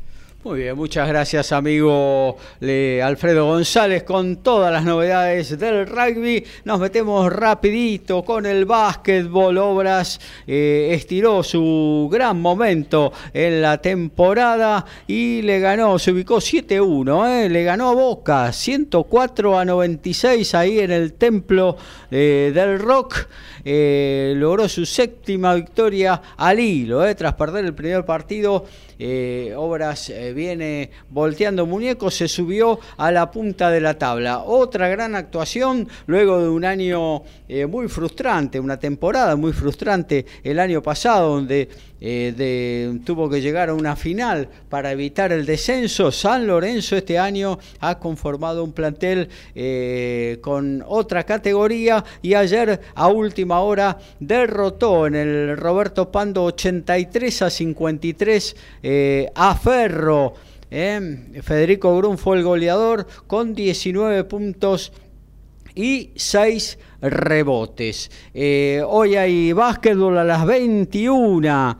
Eh, estará Riachuelo en La Rioja recibiendo a Argentino de Junín y se está jugando eh, el básquetbol de Instituto de Córdoba que en el descanso, en el entretiempo, le está ganando 42 a 33 a Gimnasia de Comodoro Rivadavia, ahí en, en el Ángel Sandrín, un reducto realmente eh, muy difícil. Obras Olímpico, el gran candidato de este año, Kimsa, están encabezando las posiciones de la Liga Nacional de Básquetbol, cuarta posición para San Lorenzo, compartiéndola con Platense, sexto se ubica Boca, séptimo San Martín de Corrientes y octavo Instituto Central Córdoba que quiere solidificar su posición dentro de los que van a jugar el playoff en la última parte de la temporada. Todavía falta muchísimo para ello.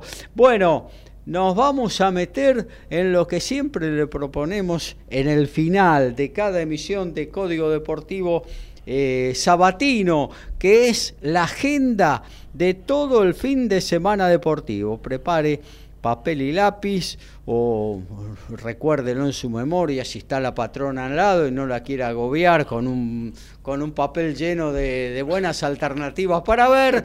Eh, y bueno, ahí estaremos, ¿eh? Eh, con todos los deportes en esta agenda deportiva de la 262 de Código Deportivo. Todos los deportes en un solo programa. Código Deportivo.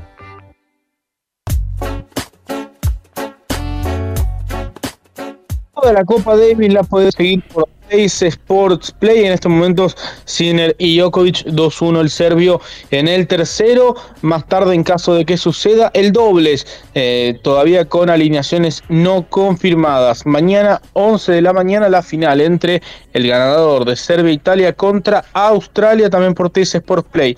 En este momento se puede ver eh, la semifinal de Brasilia entre Santiago Rodríguez Taberna y Román Burruchaga por Challenger TV en la página oficial de la ATP. Más tarde, Alejandro Tavilo contra Juan Pablo Ficovich. Mañana la final desde las 12 del mediodía, también por Challenger TV. Mañana la final del Challenger de Valencia a las 10 de la mañana, hora de la Argentina. Por Challenger también TV, eh, Roberto Bautista Gut contra Fabio Fognini. También ahora desde la 1 de la tarde en WTA En la página oficial de la WTA. Nadia Podoroska ante Martina Capurro. La final mañana a la una de la tarde allí en Florianópolis. El fantasma de la B sobrevuela sobre las cuatro canchas que se van a jugar hoy a las 18. Vélez Colón lo podrás ver por ESPN Premium. Banfield Gimnasia por TNT. Sin codificar a eh, Unión Tigre por TNT Premium y por la TV pública Platense Sarmiento de Jurín. Todo esto a las 18 horas. Alfredo. Uy, per- perdón. Sí, hoy, en un ratito, a las 15 y 30, partidazo. Leinster con Munster por y estar más. Eh, más tarde, otro lindo partido para ver, pero por el top 14 y por estar más, Toulouse frente a Clermont. Por el Super Rugby America's Future a las 18 horas, Uruguay-Paraguay. Y a las 20 y 30, Argentina con el combinado de Brasil y Chile. Ambos partidos por estar más. Ya en el día de mañana, a las 15 y 30, semifinales y finales, bronce, plata y oro del Seven and Side del torneo de la Urba por estar más. Y a las 17.05 por el top 14, Racing 92, La Rochelle y ESPN 3. Y vamos con el boxeo a las 14 horas. El sudafricano Kevin Lerena versus eh, Senad Hashi. Esto va por ESPN eh, Extra eh, a las 14 horas. Dazón, 16 horas. La gran revancha Chantel Cameron versus Katy Taylor a las 22 horas por ESPN 2 y Star. Más el bandera roja Benavides versus eh, Demetrius Andrade Choque de Invictos eh, por Fox Sports San Juanina Leonela Yudica versus Carolina Ferrari 22 horas eh, en el mismo horario por Teis Sport Cristian Azteca Ayala Versus el santafesino Cristian Escopeta Reyardo en automovilismo a la Fórmula 1, 10 horas de mañana por Fox y el TC2000 a las 11, arranca 11 y 25 la final, lo podrás ver por TIC Sports. Almuerzo con la patrona o llega la bondiolita, reunión familiar o un sanguchito y a seguir. Tiempo de almuerzo, momento de despedida en Código Deportivo.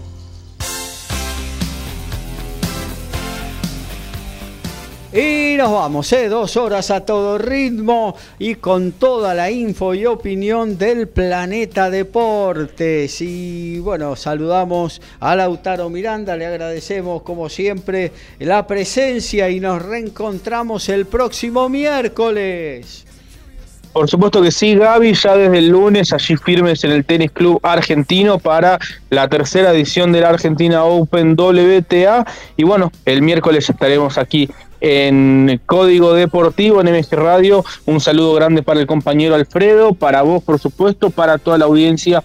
Que tengan un muy lindo fin de semana. Y ahí palo a palo Sinner y Djokovic en el tercero, ¿no? Sí, sí, sí, sí, sí, están ahí muy, pero muy parejitos. Se viene un desenlace muy interesante.